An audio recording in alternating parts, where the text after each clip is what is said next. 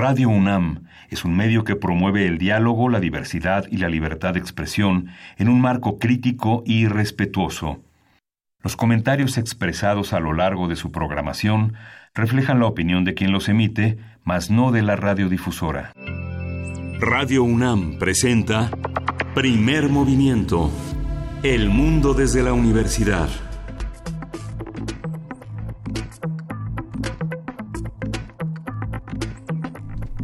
Hola, buenos días. Hoy es eh, viernes 14 de febrero, 14 de febrero, la fecha que esperaban muchos, 7.05 de la mañana aquí en la Ciudad de México. Y estamos aquí en Radio UNAM, en la cabina de primer movimiento. Berenice Camacho, ¿cómo estás? Hola, muy, muy buenos días. ¿Cómo estás, Miguel Ángel Quemain? Así es, este 14 de febrero. Bueno, algunos, algunos sí celebran el Día de eh, los Enamorados, el Día del Amor, de la Amistad, de, San Valentín también.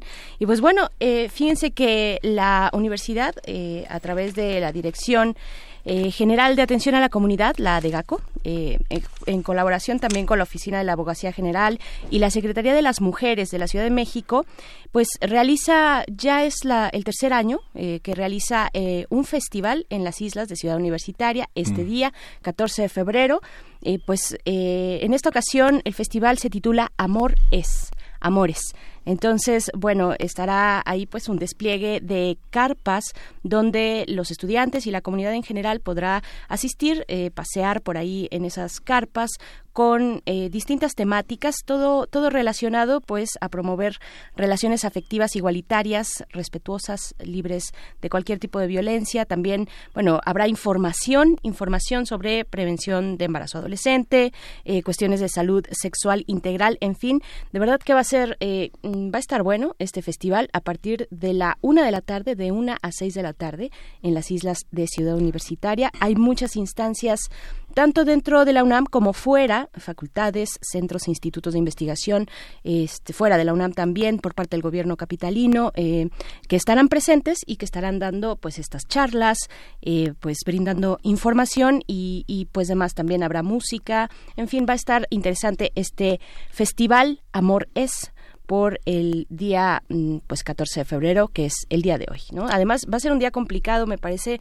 para la ciudad, como siempre es el 14 de febrero, pero además hoy es viernes, eh, pues quincena, en fin, hay que tomar precauciones. Sí, justamente en esta en este marco eh, de celebración de los amores múltiples hay una hay una convocatoria de muchos académicos a justamente a cerrar filas en torno a promover una idea de equidad, de manifestarse contra la violencia a las mujeres y sobre todo las que forman parte de nuestra casa de estudios, la UNAM, que justamente hoy hay, se discute hoy en la UNAM elevar a falta grave la violencia de género y los profesores, los académicos cierran filas, eh, a pesar de que prosigue el paro en 10 planteles, hay una, hay una manera de que eh, un conjunto de, académicos han lanzado una carta en la que fundamentalmente los eh, que tienen parte en las humanidades, en las ciencias sociales, en las ciencias tradicionalmente una participación muy importante en esta manera de defender a la universidad.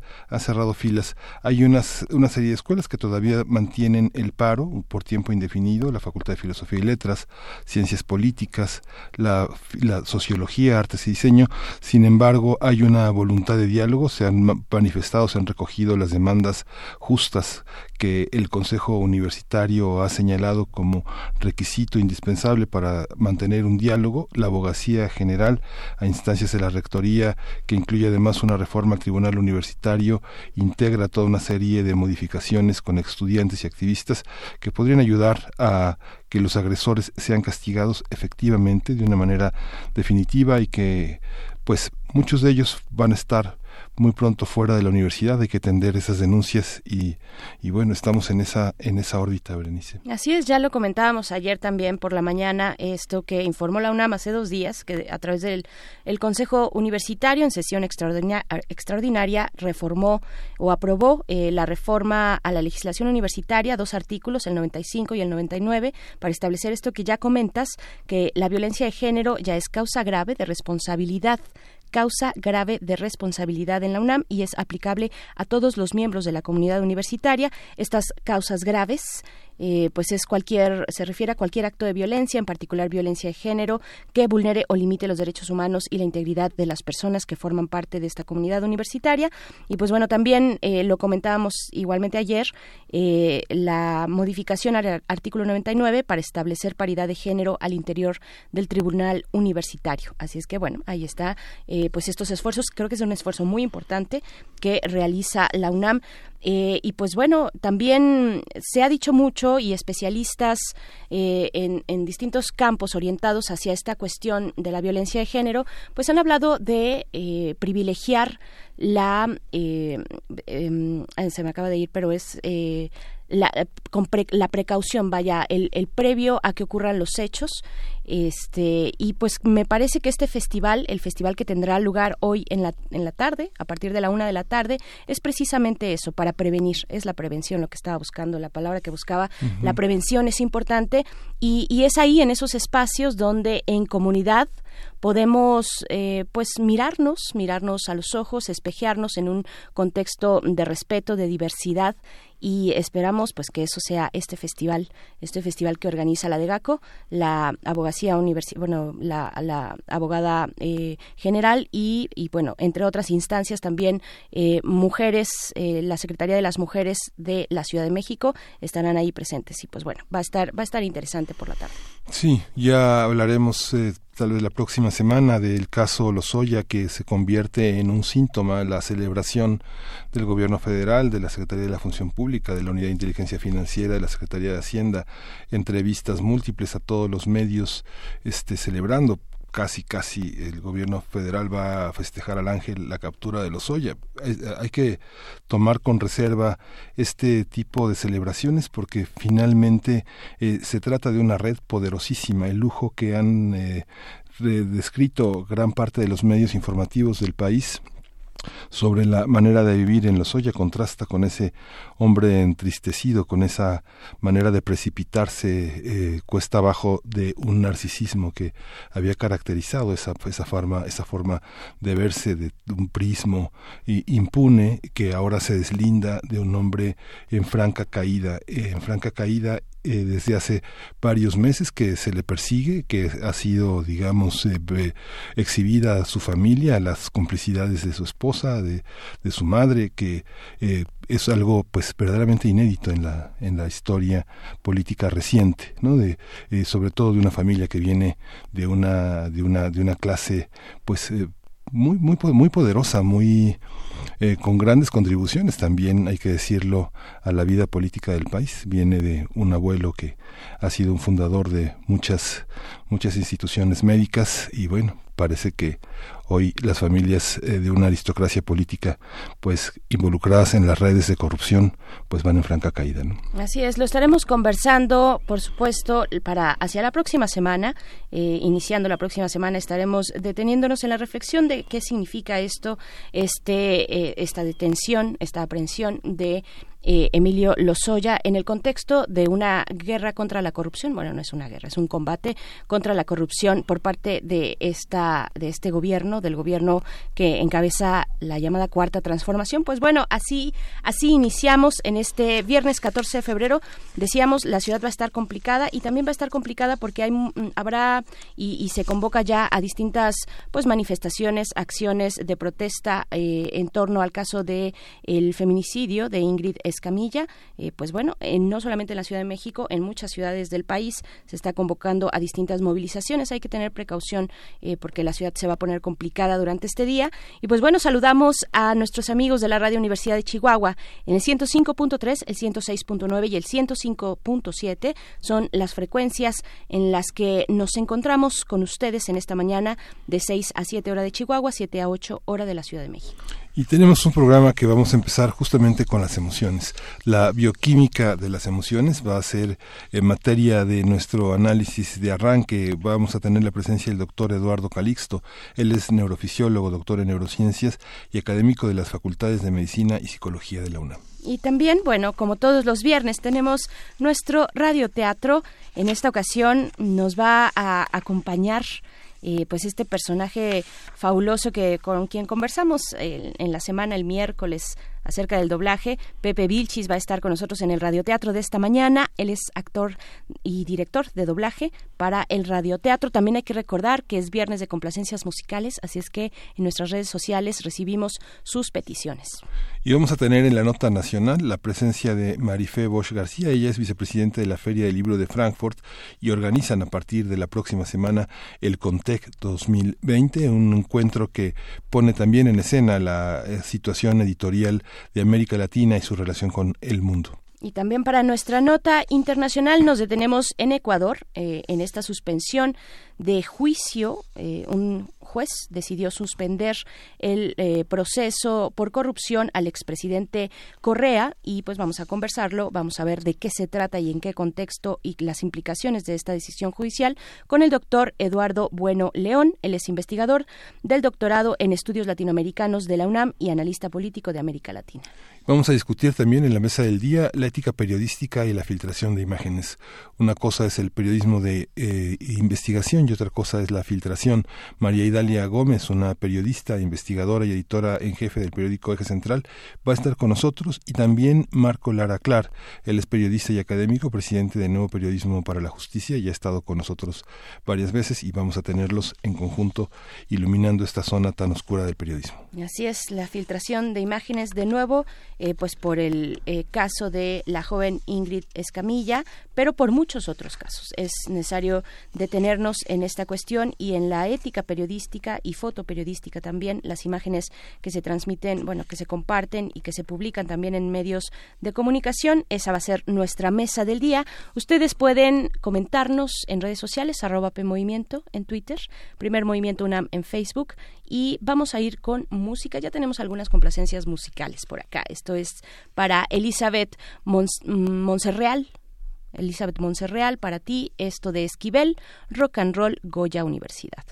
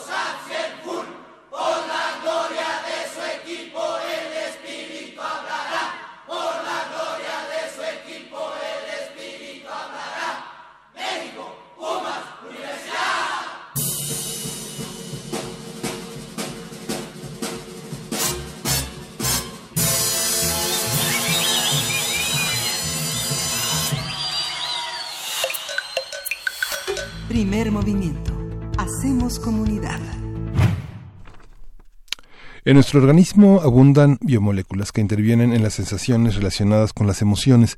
Se trata de compuestos químicos de nuestras células que funcionan como neurotransmisores. Este proceso utiliza electricidad, es decir, descargas de pequeño voltaje entre las neuronas para comunicarse también entre ellas y dar respuesta a estímulos. Y también interviene la química, cuando las hormonas y otras sustancias secretadas por nervios y glándulas viajan a través de la sangre para participar en la comunicación entre órganos y células. Entre los principales neurotransmisores relacionados con las emociones se encuentran sustancias salinas, también eh, hormonas como la dopamina, la oxitocina, la adrenalina, la noradrenalina, la serotonina, la acetilcolina, entre otras.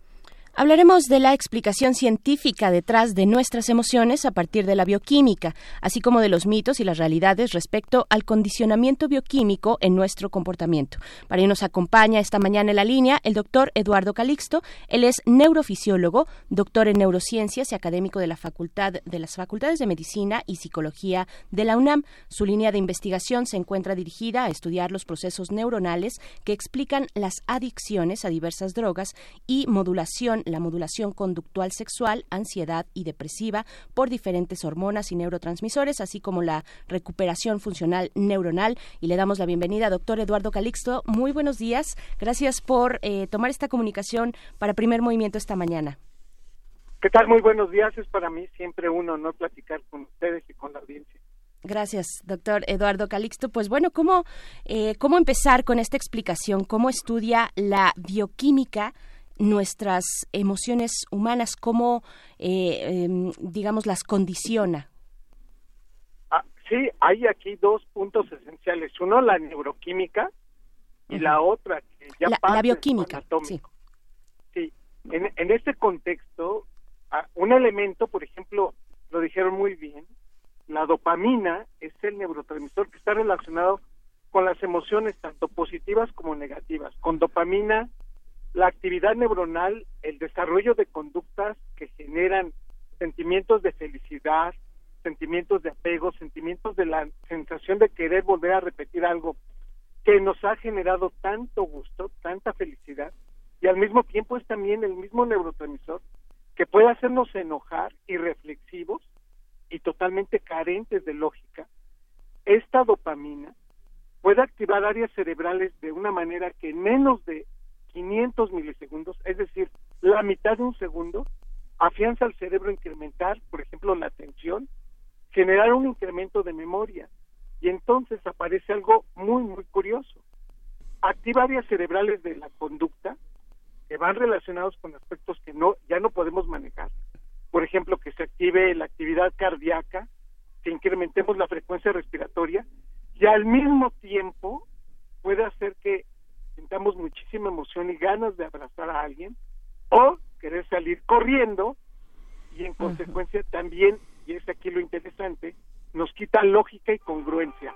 Es decir, el mismo neurotransmisor que es capaz de procesar emociones nos quita lo más congruente, lógico que tenemos en la vida. La parte más inteligente del cerebro no funciona con dopamina.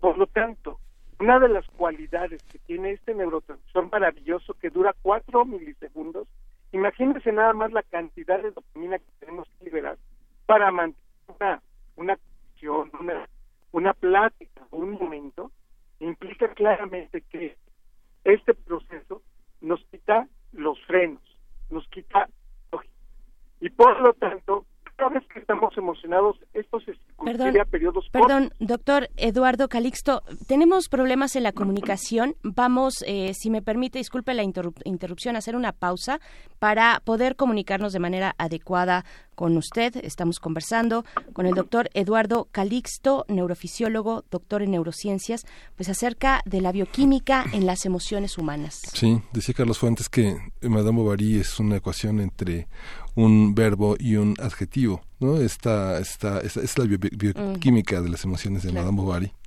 y también son parte de las emociones que se desatan entre nosotros. Eh, uno de los, eh, uno de los eh, neurotransmisores más poderosos es la palabra también. ¿no? Así es. es tan poderoso como el sodio, el cloro, el calcio, ¿no? Sin duda, sin duda. Pues ustedes, ustedes coméntenos también en nuestras redes sociales. Bueno, yo quiero preguntarle también al doctor Eduardo Calixto eh, cómo Em, cómo se dan los procesos de memoria en las emociones. Él, él es eh, especialista o dentro de sus líneas de investigación está esta, la explicación de las adicciones a diversas drogas, por ejemplo, a diversas sustancias. Eh, me parece que ahí el tema de la memoria también, de cómo responde el cuerpo ante, ante un estímulo eh, de manera repetida, pues es, es algo interesante a analizar. no sé si ya tenemos en la línea al doctor, todavía no. Estamos, ya, ya, está, ya estamos, ya regresamos, doctor. Doctor Eduardo Calixto, por favor continúe con, con su explicación inicial. bueno, bueno. por ahí? Sí, aquí estoy. Ya, sí. Ah, ahí está. No, le pedíamos que continuara, por favor, con la explicación inicial. Ah, muchas gracias. Bueno, pues eh, finalmente con esta relación de la dopamina, la dopamina tiene un factor entonces de ponernos muy felices, contentos, meternos a una condición de sentirnos con una emoción vívida y al mismo tiempo genera incremento de la memoria, de la atención. Por eso las emociones van relacionadas con aspectos de no olvidarse. Las primeras mm. veces de todo lo que nos hemos pasado por la vida, el primer amor, el primer beso, la primera vez que estamos con alguien o en el salón de clases, difícilmente se nos va a olvidar por la tasa de liberación de dopamina que incrementa la frecuencia de activación de las redes neuronales de la memoria. Ese mismo sistema está implícito prácticamente en la generación de adicciones, en las sensaciones, digamos, más puntuales que vamos por la vida haciendo, y al mismo tiempo no podemos ser emotivos inteligentes. De ahí la importancia de todos estos eventos, entenderlos y, por lo tanto, es la base que indica claramente que no hay que tomar decisiones emocionados, porque para bien o para mal estamos quitando los frenos la parte inteligente, las redes inteligentes del cerebro, como es la corteza prefrontal. Finalmente, en estas paradojas fisiológicas de la vida, cuando somos jóvenes es cuando más liberamos dopamina. Estamos hablando que antes de los 17 años, por ejemplo, nos reímos en promedio desde 150 hasta 180 veces al día. Y cuando ya tenemos 50 años o más, el número de risas se convierte, por ejemplo, en 30, 50 veces. Esto quiere decir que cuando somos jóvenes nos reímos mucho, liberamos mucha dopamina y el hecho de ir madurando tiene un factor muy importante, disminuye esta liberación y por eso de adulto el cerebro se comporta como un cerebro más mesurado y un cerebro que disminuye mucho la generación de muchas de nuestras emociones. Hay manera de orientar, de encaminar eh, a que con la edad pueda uno seguir teniendo eh, pues estas estos momentos, momentos tal vez de felicidad, incrementar la risa, eh, los momentos felices. ¿Se hace también uno adicto a esas emociones? ¿Hay una memoria de, las emociones? Sí, aquí hay tres preguntas. ¿Podemos seguir cambiando esto y generar una plenitud de vida? Sí, el punto es que efectivamente el cerebro lo podemos condicionar a, hacer cambios y entonces disminuir los factores que por momentos pueden ser agresores o detonantes de emociones negativas. Acomodarnos a aprender, digamos, a, a, aprender muchas de las cosas que nos van pasando en la vida es uno de los factores que haría al cerebro, pues, no, no, digamos, adaptarse mejor y reír más desde el punto de vista consciente ante esta situación. Por otro lado, la, eh, dicho de otra forma, la, la pregunta que tú me haces, en forma amable, debo decir claramente que el cerebro sí se hace adicto a muchas emociones. Y aquí muchos de nuestros amigos que nos están escuchando en este momento van a levantar las cejas y decir, yo no haría eso, pero le tengo que decir, somos adictos a hacer situaciones, por ejemplo, que podemos manejar y romper en un momento eh, para, para lograr un objetivo. Ejemplo, se me hace tarde llego y siento la liberación de dopamina y de adrenalina, pero cuando llego al sitio donde debo de llegar, me siento satisfecho porque ya liberé eso, me hizo activarme y generó cierto tipo de conducta. Pero también hay personas que son adictas, por ejemplo, a personas, a abrazar, a platicar, pero hay personas que son adictas al comer, hay personas que podemos ser adicción, por ejemplo, al enojo, a las condiciones de estrés. Y entonces es cuando uno voltea y dice, eso negativo también se puede hacer adicto. Efectivamente.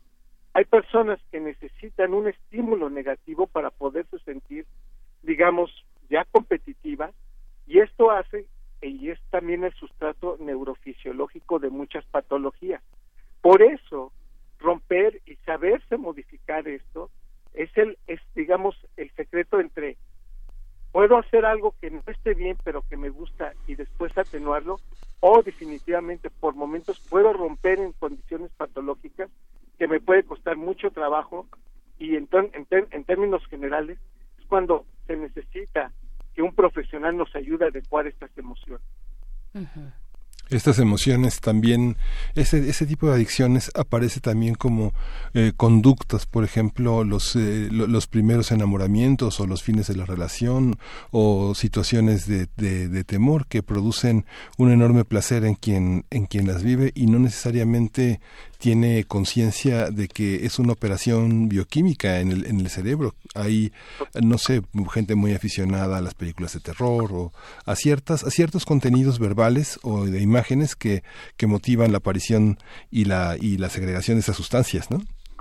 Totalmente de acuerdo. El problema aquí y también el análisis de esta situación es que, como lo dices muy bien, la gran mayoría de nosotros no prestamos atención en el aprendizaje y solemos repetir las mismas condiciones incluso con otras personas de la manera como nos vinculamos y la búsqueda de los, digamos, elementos reforzadores positivos. El sistema nervioso central tiene núcleos que cuando estamos repitiendo lo que nos gusta, genera este factor de liberación de dopamina que ya hemos dicho, pero a veces es tan fuerte que dejamos de hacer cualquier cosa por tratar de repetirlo. Como un adicto que está generando este proceso y en condiciones de, si no tenemos adecuada madurez neuronal, somos muy fácil de adaptarnos a condiciones que uno diría, ¿cómo fue posible que acepté eso? ¿Cómo fue posible que cambió ciertas circunstancias que ni siquiera yo hubiera pensado en condiciones generales poderlo llevar de una mejor manera? En este, en este principio es por eso que los primeros enamoramientos de la vida, las primeras experiencias de la vida, si no tenemos madurez, son las que marcan mucho por qué seguimos haciendo y repitiendo cosas. Y finalmente, y, me encantó cómo lo mencionaste, la gran mayoría de nosotros, estoy hablando del cerebro humano, aprende más de los errores y le pone más atención a lo negativo que a lo positivo.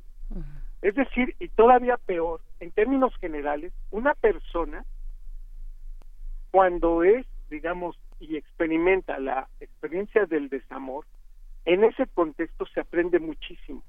De ahí la importancia de poder agradecer y saberse separar y terminar un vínculo afectivo cuando ya la condición no está.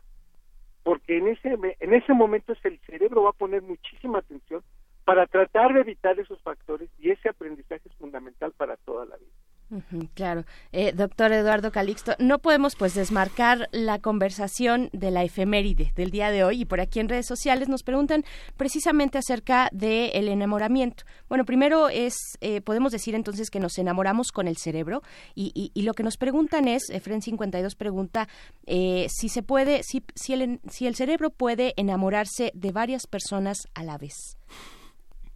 Sí, la, la respuesta en concreto es sí pero aquí habría que hacer un análisis puntual neurofisiológico. No nos vamos a enamorar de la misma forma, incluso podemos enamorarnos de la misma persona varias veces, mm. pero siempre la primera ocasión que nos enamoremos es la más intensa. Y aún así tengamos otros factores de reforzamiento y condiciones que puedan ayudar a entender mejor la relación, el cerebro marca siempre y conceptualiza más al vínculo afectivo más grande que tengamos. En otras palabras, puedo enamorarme de tres o cuatro personas al mismo tiempo, quererlas, pero siempre va a haber una que eh, sea la que reciba más cariño, más atención, jerarquiza el cerebro de esos cariños. Yo sé que para muchas personas puede ser complicado e incluso pueden estar en desacuerdo con esta afirmación, pero es cuestión solamente de, de pensar que si usted no tiene hijos, ve hacia arriba y está papá o mamá usted va a querer a uno o a otro más intenso que otro. No quiere decir que no quiera a uno. Claro. Quiere decir que sí focaliza más atención en otra persona. Y a los que tienen hijos, somos capaces de ver que hay uno que siempre es preferido bajo ciertas condiciones. Aceptar esto es muy complicado, pero en términos muy concretos, el cerebro tiene la capacidad de hacerlo, de liberarlo, de generar ese afecto y esos apegos que por momentos, y lo digo con mucho cuidado, también la base de malos, digamos, apegos en los cuales uno termina discutiendo o confirmando que hay personas que, le, que les podemos permitir muchas cosas que a otras no se lo permitiríamos y eso está en función de la liberación uno de dopamina y dos de oxitocina, una de las hormonas más hermosas que tenemos en el cerebro, que es la con la que se construye vínculos y al mismo tiempo es la generadora de muchas patologías de apego que desafortunadamente hasta que estamos en ellas somos conscientes del problema. sí, hay muchas cosas que hay muchas cosas que en, la vida contemporánea eh, determinan gran parte de las emociones, por ejemplo, eh, ciertos grados de diabetes, la vigorexia, el, el, ejercicio exhaustivo, el, el, consumo de algunas de algunas drogas, de algunas de algunas dietas, eh, la anemia, cómo entender a las personas que nos rodean con su irritabilidad, con su euforia, con su ira, no es algo también que no es fácil tampoco de entender, ¿no? Sí, el punto es que una persona emocionada pierde la objetividad. Y ante eso estamos hablando que hay personas que nos pueden definir su emoción y en el momento nosotros volteamos sin tanta dopamina y oxitocina, sin ese vínculo que pueda hacer que el cerebro entienda al otro y terminamos pensando que está incorrecto sus sentimientos o, la clasificación o la, digámoslo de alguna manera, cómo ha etiquetado esa emoción y el vínculo de muchas personas también eso, eso nos va modificando. Para este punto yo, yo sí quisiera mencionar que el cerebro, los módulos de interpretación de las emociones, la, los módulos de interpretación neuronal que tenemos para para poder entender lo que está sucediendo enfrente de nosotros, entiéndase, alguien que llega y nos sonríe, o alguien que está llorando, este módulo de integración que se llama giro del cíngulo, en donde están las neuronas espejo, en, eh, tiene una interacción muy dinámica con el sitio donde nacen las emociones, que es la amígdala cerebral, y otro sitio que también genera liberación de, de dopamina, que es el área tegmental ventral. Estas estructuras junto con la memoria, digamos el sustrato neuronal de la memoria, que es el hipocampo, se conectan entre los 7 y 14 años de edad. Entre los 7 y 14 años de edad, entonces el cerebro es el periodo crítico que va a tener para aprender a etiquetar una emoción, a interpretarla, a, digamos, proyectarla y al mismo tiempo para repetirla en la etapa adulta. Esta es la explicación por la cual a veces uno voltea y dice, bueno, ¿por qué eres tan insensible? La pregunta sería, ¿qué pasó entre los 7 y 14 años? Si entre los 7 y 14 años se vio violencia, se repite violencia en la etapa adulta. Si entre los 7 y 14 años se aprendió los factores de verdades y mentiras, entonces entenderemos por qué una persona tiene tanto apego a la verdad o por qué otras personas dicen tantas, tantas mentiras. Y finalmente, si entre 7 y 14 años una persona vio separación, vio abandono, estamos condicionando un cerebro que normalice y que incluso pueda llegar al punto de repetir esos abandonos en la etapa adulta. Por eso entre 7 y 14 años es una etapa crítica neurobiológica para construir los sustratos neuronales que van a estar atrás de las conductas que vamos a hacer como adultos. Doctor eh, Eduardo Calixto, un último comentario ya para finalizar nuestra conversación. Esas eh, conductas nocivas o esas situaciones que se aprenden tal vez en esta etapa posteriormente se pueden revertir de alguna manera porque de lo que hablamos aquí es de un condicionamiento, no hay una determinación, digamos, eh, neurofisiológica al respecto o cómo lo hacemos. Lo dices y, lo confirmo y lo reafirmo lo que acabas de decir, no hay determinismo, no siempre se va a comportar de una manera lineal, pero lo que sí tengo que decir es que si estamos del lado, digamos, en relación a poca interpretación y nula, digamos, aprendizaje, y que eventualmente queramos y entendemos que no estamos bien, es el proceso eh, que, la psicología puede ayudar a través de la terapia o la medicina a través de la psiquiatría puede ayudar a una persona para modificar conducta. Esto quiere decir abiertamente que si estamos en un trastorno, que si estamos ante una situación de una patología desde el punto de vista mental, esto se puede corregir y podemos cambiarlo. Efectivamente, el cerebro humano tiene esa capacidad de modificar lo que no está bien o lo que queremos hacer, para bien o para mal. Y esto, bueno, en términos generales, nos va a tardar tiempo, no es tan rápido. No es un proceso de utilizar un antibiótico y sentirnos mejor en 48 horas. Este es un proceso de trabajo, de convicción y de reforzamiento y de estar convencido que se quiere hacer. Por supuesto, las redes neuronales se pueden modificar. Así que no pensemos de la definitividad de algunos eventos, sino que pensemos en la capacidad que tenemos para poder hacer que nuestro cerebro humano se adapte mejor a ciertas condiciones que incluso nos pueden mejorar la vida. Pues, pues, nos deja mucho en qué pensar, sobre todo en este día, eh, en la manera en la que llevamos nuestras relaciones afectivas y las demostramos. Doctor Eduardo Calixto, neurofisiólogo, académico de la Facultad de Medicina y la Facultad de Psicología de esta universidad. Muchísimas gracias por esta conversación. Un honor, muchas gracias, hasta pronto. Gracias, doctor. Hasta pronto. Pues bueno, vamos, eh, ¿cómo lo ven ustedes? Ahí están nuestras redes para que nos comenten. Mientras tanto, vamos con música. Esto es de Bob Marley. La canción eh, la pidió Verónica Morales y se titula Could You Be Loved.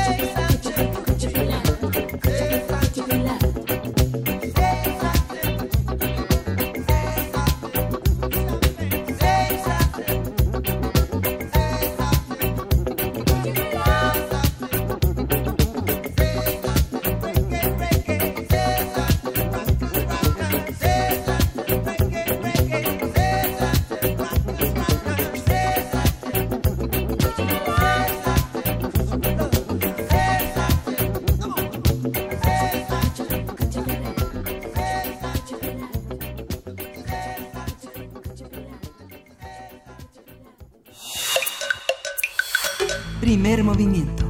Hacemos comunidad. Estamos de vuelta, son las 7 de la mañana con 44 minutos en este viernes 14 de febrero y a continuación viene nuestro radioteatro Miguel Ángel de todos los viernes y tenemos un invitado muy especial que nos estará acompañando en esta ocasión y se trata de lo siguiente, ustedes van a reconocer su voz. Hola amigos de primer movimiento. Sí, soy yo, Sean, el caballero de Andrómeda.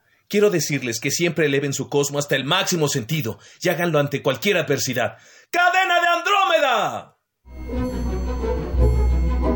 Para teatros, los radioteatros de primer movimiento.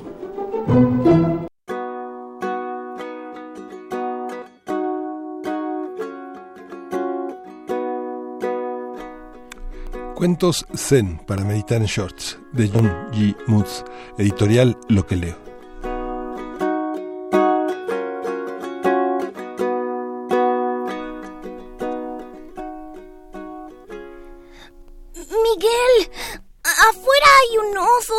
¿Un qué? Un oso muy grande. Y está en el jardín de atrás. ¿Y qué hace ahí? Está sentado. Tiene una sombrilla. ¿Una sombrilla? Cuando salimos al jardín, mi hermana Aries ya estaba hablando con el oso. Disculpen que haya llegado sin avisar. El viento se llevó volando mi sombrilla desde mi jardín hasta el de ustedes. Pensé en venir a recogerla antes de que causara molestias. Hola, yo soy Miguel. Él es Carlos y yo soy Adi. Mucho gusto. Yo soy el oso lago tranquilo.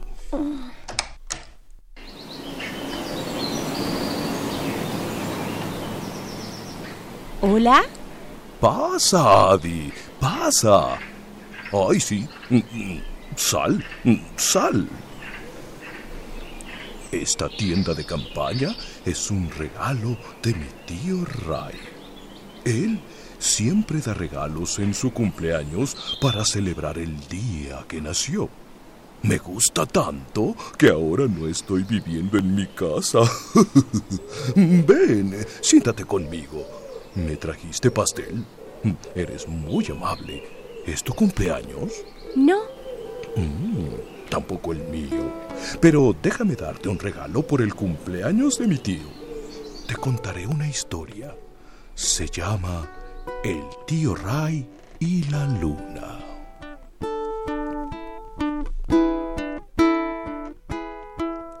Mi tío Ray vivía solo en una casita en lo alto de la montaña. No tenía muchas pertenencias, llevaba una vida sencilla y tranquila. Una noche descubrió que tenía una visita. Un ladrón había entrado a su casa y estaba rebuscando entre sus pocas pertenencias. El ladrón no había visto al tío Ray y cuando mi tío dijo, Hola, el ladrón se asustó tanto que casi se cae de espaldas.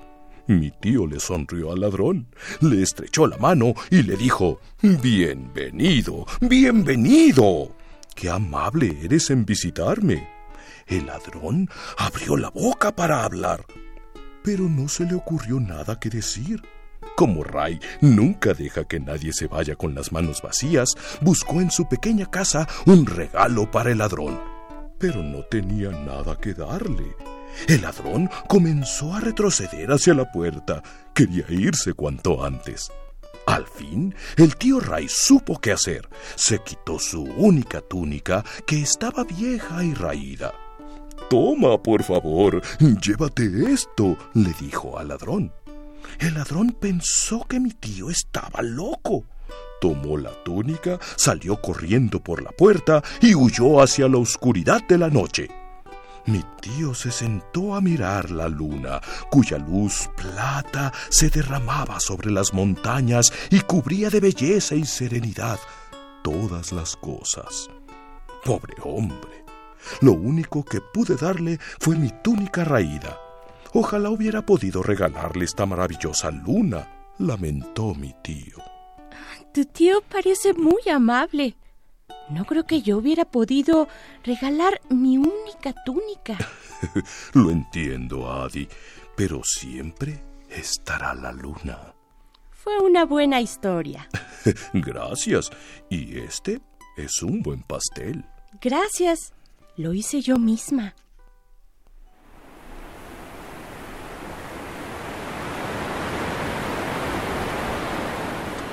Hola, lago tranquilo. Eh, estoy aquí arriba del árbol. ¿Puedo subir? Mm, sí, con cuidado. ¿Te imaginas que pudiéramos volar? Podríamos dibujar sombras en las nubes. Pero, ¿y si nos caemos? Eh, si nos caemos, podríamos rompernos algo. Ah, eso sería malo. Mm, tal vez. Tal vez. Eh, hubo una vez un viejo granjero que llevaba muchos años cultivando sus tierras. Un día, su caballo huyó. Al oír la noticia, sus vecinos fueron a visitarlo. ¡Qué mala suerte! dijeron compasivos. Tal vez, respondió el granjero. La mañana siguiente, el caballo volvió acompañado de otros dos caballos salvajes. ¡Qué buena suerte! exclamaron los vecinos. Tal vez, respondió el granjero. Un día después, su hijo intentó montar uno de los caballos salvajes, cayó y se rompió la pierna. Una vez más, los vecinos acudieron a ofrecer sus condolencias por su mala fortuna. ¡Qué mala suerte! dijeron. Tal vez, respondió el granjero. Al otro día llegaron militares a la aldea para reclutar a jóvenes para la guerra. Al ver que el hijo del granjero tenía la pierna rota, lo dejaron quedarse en casa. ¡Qué buena suerte! exclamaron los vecinos. Tal vez, dijo el granjero. Mm, ya entiendo. Tal vez la buena suerte y la mala suerte están mezcladas. Nunca se sabe qué pasará después. Así es, nunca se sabe.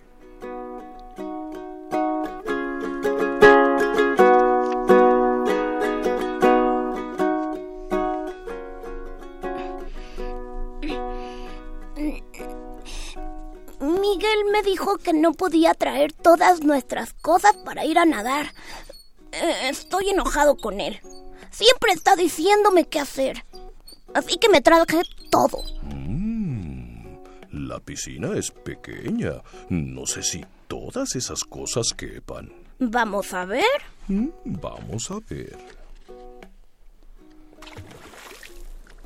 Uh. Oh, oh, oh. Las cosas pueden nadar, pero nosotros no. Mm, mm. Traje demasiadas cosas. Mm, Está bien. Después te ayudo a llevarlas a tu casa.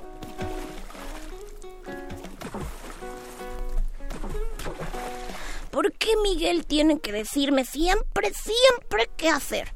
Si estuviera aquí, yo treparía muy alto y saltaría sobre él así, y lo aplastaría, así y así. Mm. Eh, Carlos, pasaste todo el día enojado con Miguel. ¿Notaste cuánto nos divertimos?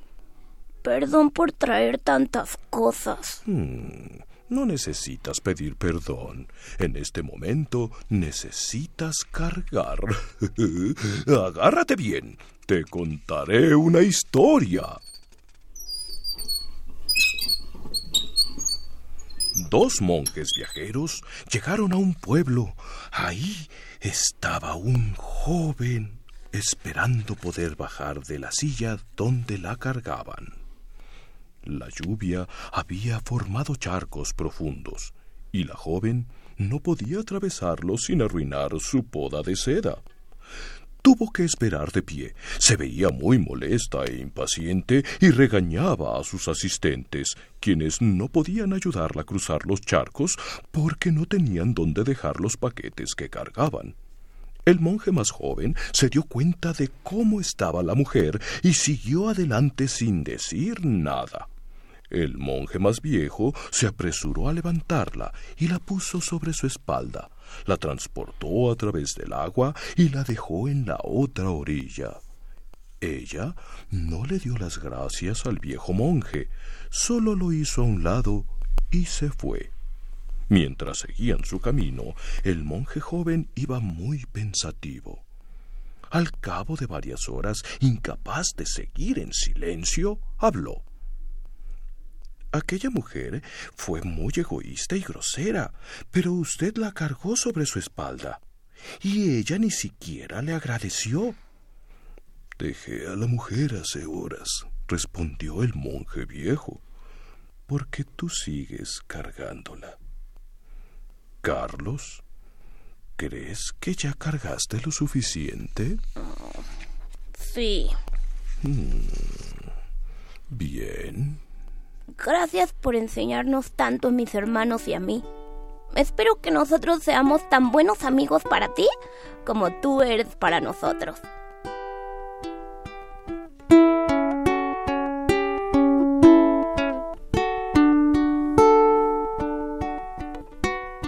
Cuentos Zen para meditar en shorts de John G. Moose, editorial Lo que leo 2019.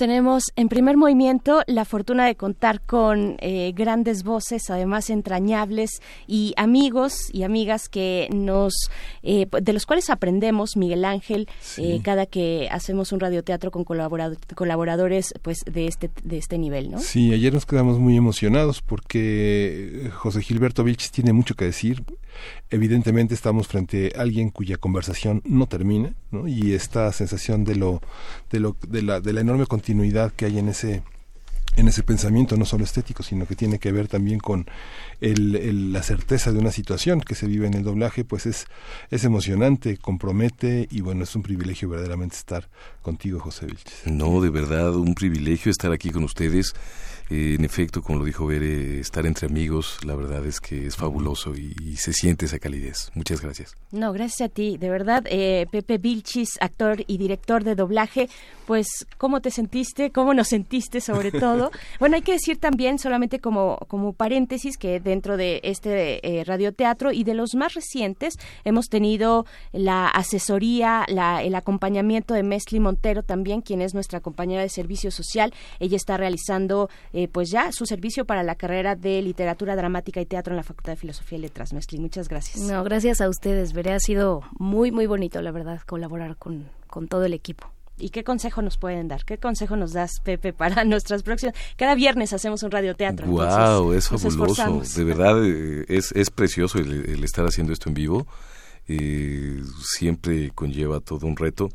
¿Qué consejo les puedo decir? Híjole, chicos, es que están muy bien, es maravilloso que, existan este tipo de, lecturas y sobre todo al aire, ¿no? Que no se pierda eso, al contrario.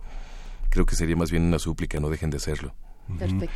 El aprendizaje que para mí fue esta fue, fue escucharte, José, fue una digamos cómo, cómo un personaje se convierte en auténtico, ¿no? Cómo, cómo te das cuenta de que tiene su propio ritmo y eso es difícil de eso es difícil de percibir, de escucharse a uno mismo. Necesita uno siempre un director, ¿no? Es, es la humildad del actor, ¿no? tener siempre un director, pero escucharte significa también tener esa, esa modulación, ese ritmo de la autenticidad del personaje, como si fuera real, ¿no? Claro, claro. Exacto, y aparte, bueno, de destacar que Pepe vio el personaje, ayer leyó el texto y todo, pero justo como nos comentaban, eh, para los actores de doblaje es muy fácil crear un personaje ya, ¿no? O sea, como al instante. Entonces, creo que Pepe nos, nos ha dado un gran ejemplo de, de lo que es crear un personaje al instante. Así es, porque llegó, llegó esta mañana, hace unos momentos, entró a la cabina, le dieron el libreto y bueno, ahí eh, tuvieron ustedes y tuvimos nosotros este radio, radioteatro. Te agradecemos mucho, Pepe Vilchis. ¿Dónde te podemos seguir? Redes sociales, que podamos eh, pues seguir tu trabajo. Sí, por supuesto, mis redes sociales son PDPP, otra PDPP, Vilchis MX en cualquier red social, allí me encontrarán PDPP, otra PDPP, Vilchis MX. Perfecto, pues muchísimas gracias Pepe Vilchis, eh, actor, director de doblaje, Mesty Montero también, por supuesto. Muchas gracias. Gracias. Y este... Gracias a ustedes. Gracias, hasta pronto. Y este, este libro del que se desprende nuestro radioteatro, nuestro cuento de esta mañana, se va a ir por redes sociales para la primera persona que nos envíe un tweet arroba P Movimiento con su nombre completo más eh, pues que el hashtag mm, ¿Qué hashtag podemos poner? Lo estamos armando ahorita. Cuentos Lo que leo. Ah, cuentos en. Cuentos en. Y también tienen que arrobar al editorial que es arroba lo que leo. Entonces, nombre completo, hashtag cuentos zen arroba lo que leo. La primera persona que llegue a nuestra cuenta de Twitter con esos eh, elementos en su tweet, pues bueno, se va a llevar, eh, tenemos solamente un ejemplar, así es que el afortunado o afortunada que llegue primero se lo lleva. Y pues con esto nos despedimos de la Radio Universidad de Chihuahua. Seguimos en el 96.1 de FM, vamos al corte de la hora, son las 8 con 1 y volvemos a primer movimiento. Síguenos en redes sociales. Encuéntranos en Facebook como Primer Movimiento y en Twitter como arroba PMovimiento. Hagamos comunidad.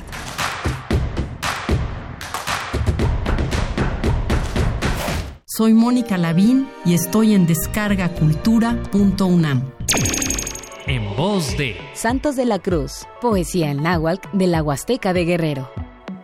Pewa Mayanalistli, Pewa Ahahuilcualistli, Pewa Nezahualistli, Pewa Ishpinahuilistli.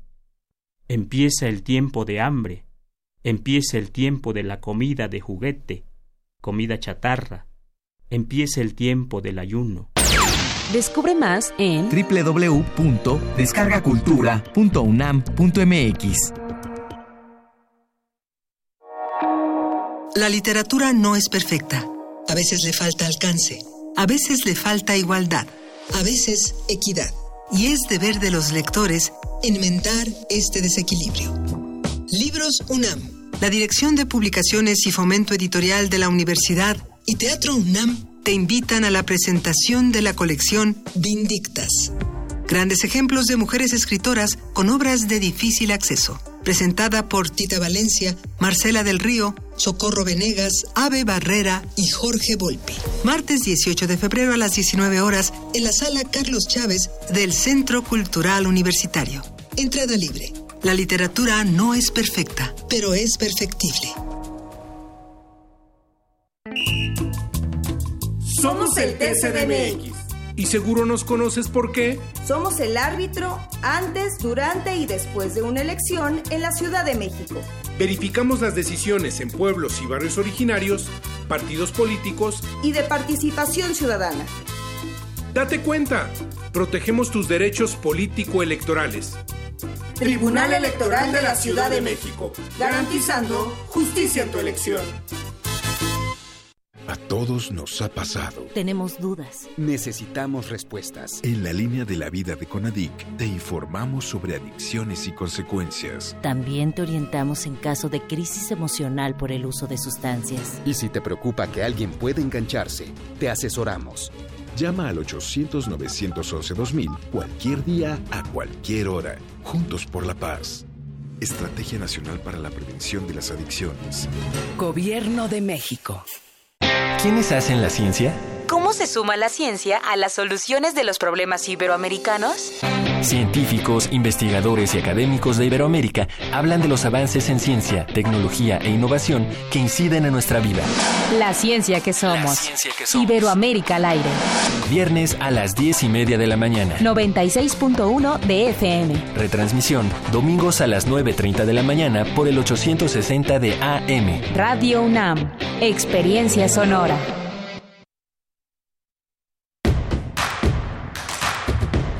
Queremos escucharte. Llámanos al 55 36 43 39 y al 55 36 89 89. Primer movimiento. Hacemos comunidad. Muy buenos días, estamos aquí en primer movimiento, iniciamos nuestra segunda hora de este día viernes, viernes 14 de febrero, un día que nos pone un reto a todos y todas las capitalinas, eh, pues es un día de festejo para mucha gente, el 14 de febrero, eh, que, que, acostumbra, eh, que tiene esta mala costumbre de festejar el Día del Amor y la Amistad. y pues bueno, también es viernes de quincena, en fin, muchas movilizaciones también en la Ciudad de México México. Les eh, pues esperamos estar acompañando su trayecto al trabajo, a la escuela y les mandamos un saludo.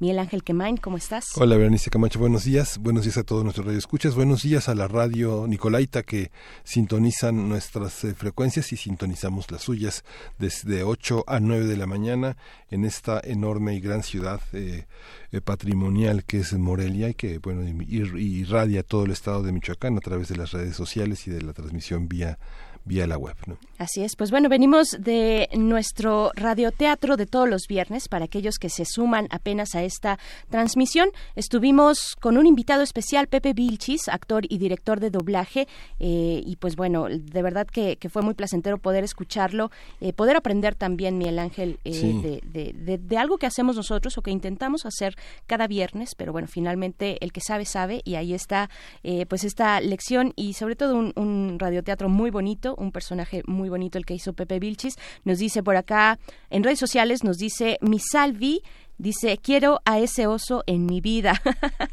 Eh, Carmen Valencia dice, qué bonito cuento para reflexionar, muchas gracias.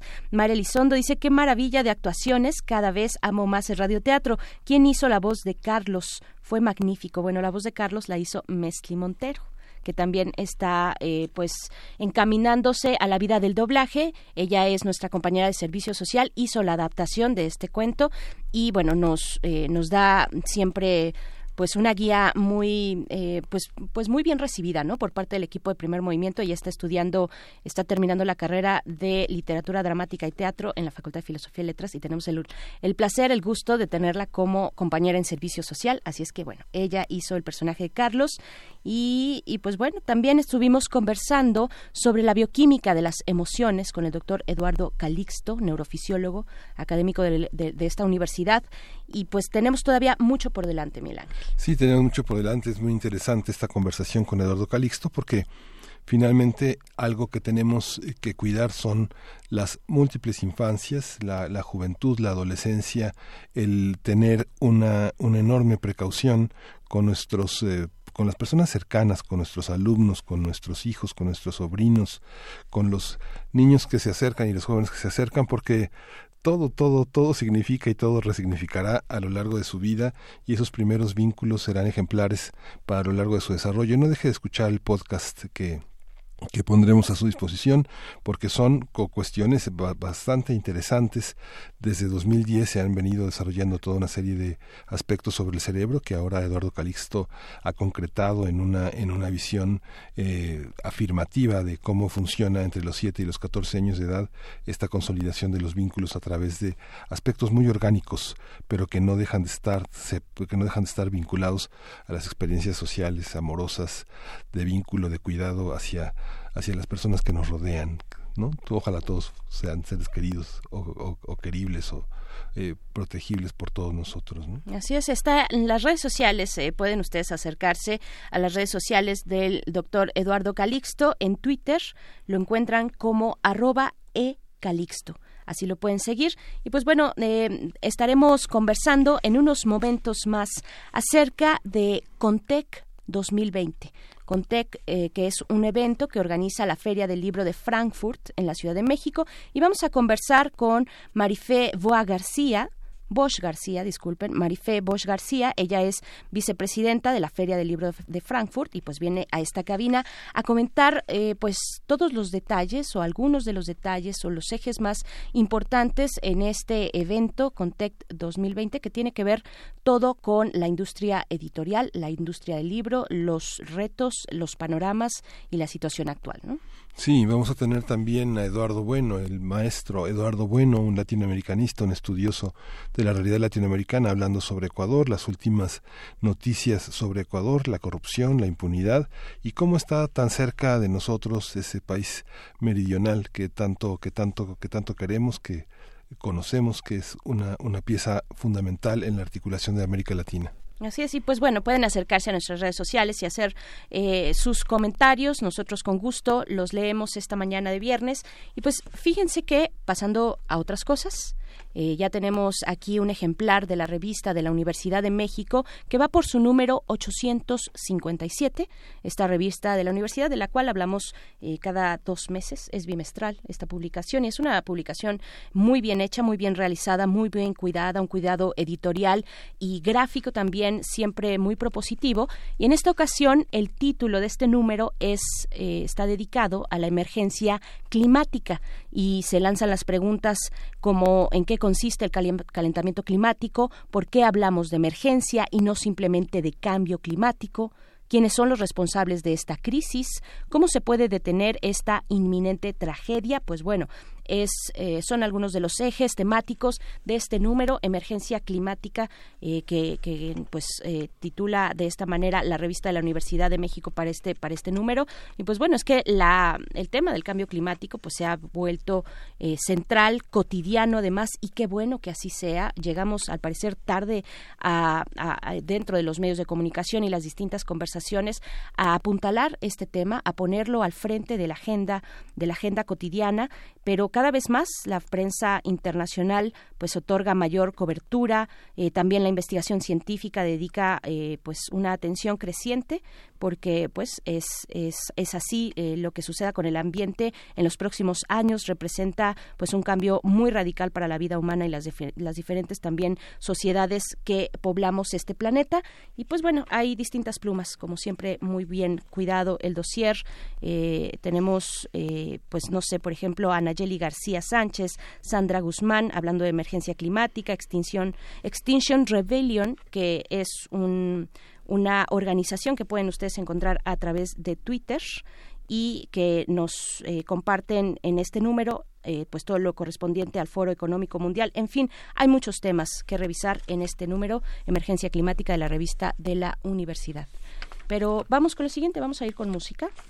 Esto es de Ampersand, la canción es Colores y está dedicada para Eduardo Almazán, es petición de Eduardo Almazán, así es que disfruta a Ampersand Colores para esta mañana de viernes.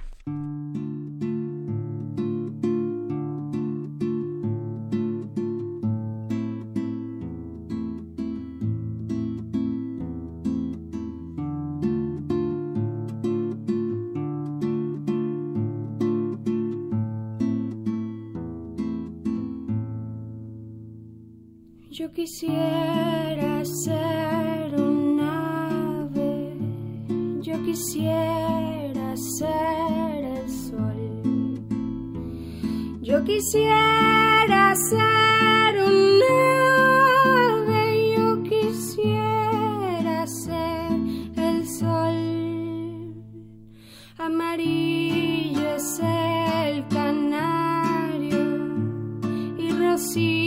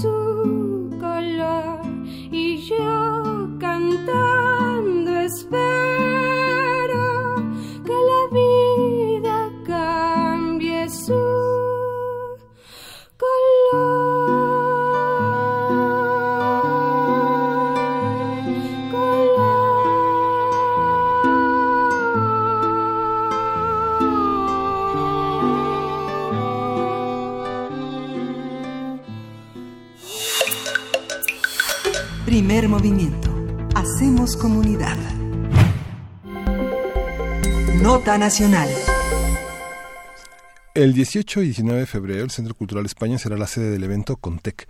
Está organizado por la Feria del Libro de Frankfurt y tiene como uno de sus objetivos fortalecer y consolidar el mercado del libro en el mundo a través de seminarios, encuentros, talleres y conferencias en torno a la industria del contenido. En las últimas tres ediciones, Contec México ha abordado temas de innovación, tecnologías y modelos de negocio como los metadatos, el storytelling y la autopublicación, también la diversificación del marketing, así como la visibilidad y colaboración entre librerías y un largo etcétera. Sí, para la cuarta edición, Contec México se enfocará en temas como las narrativas transmedia, sobre todo en el cine y la televisión, así como el Big Data y la inteligencia artificial. A partir de la edición 2020 de Contec, hablaremos de la industria editorial y de los retos de este circuito frente a nuevas narrativas como precisamente la transmedia. Para ello nos acompaña en esta cabina Marifé Bosch García, quien es vicepresidenta de la Feria del Libro de Frankfurt y te damos las gracias por estar en esta mañana en la cabina de primer movimiento. Fe, muchas gracias, bienvenida.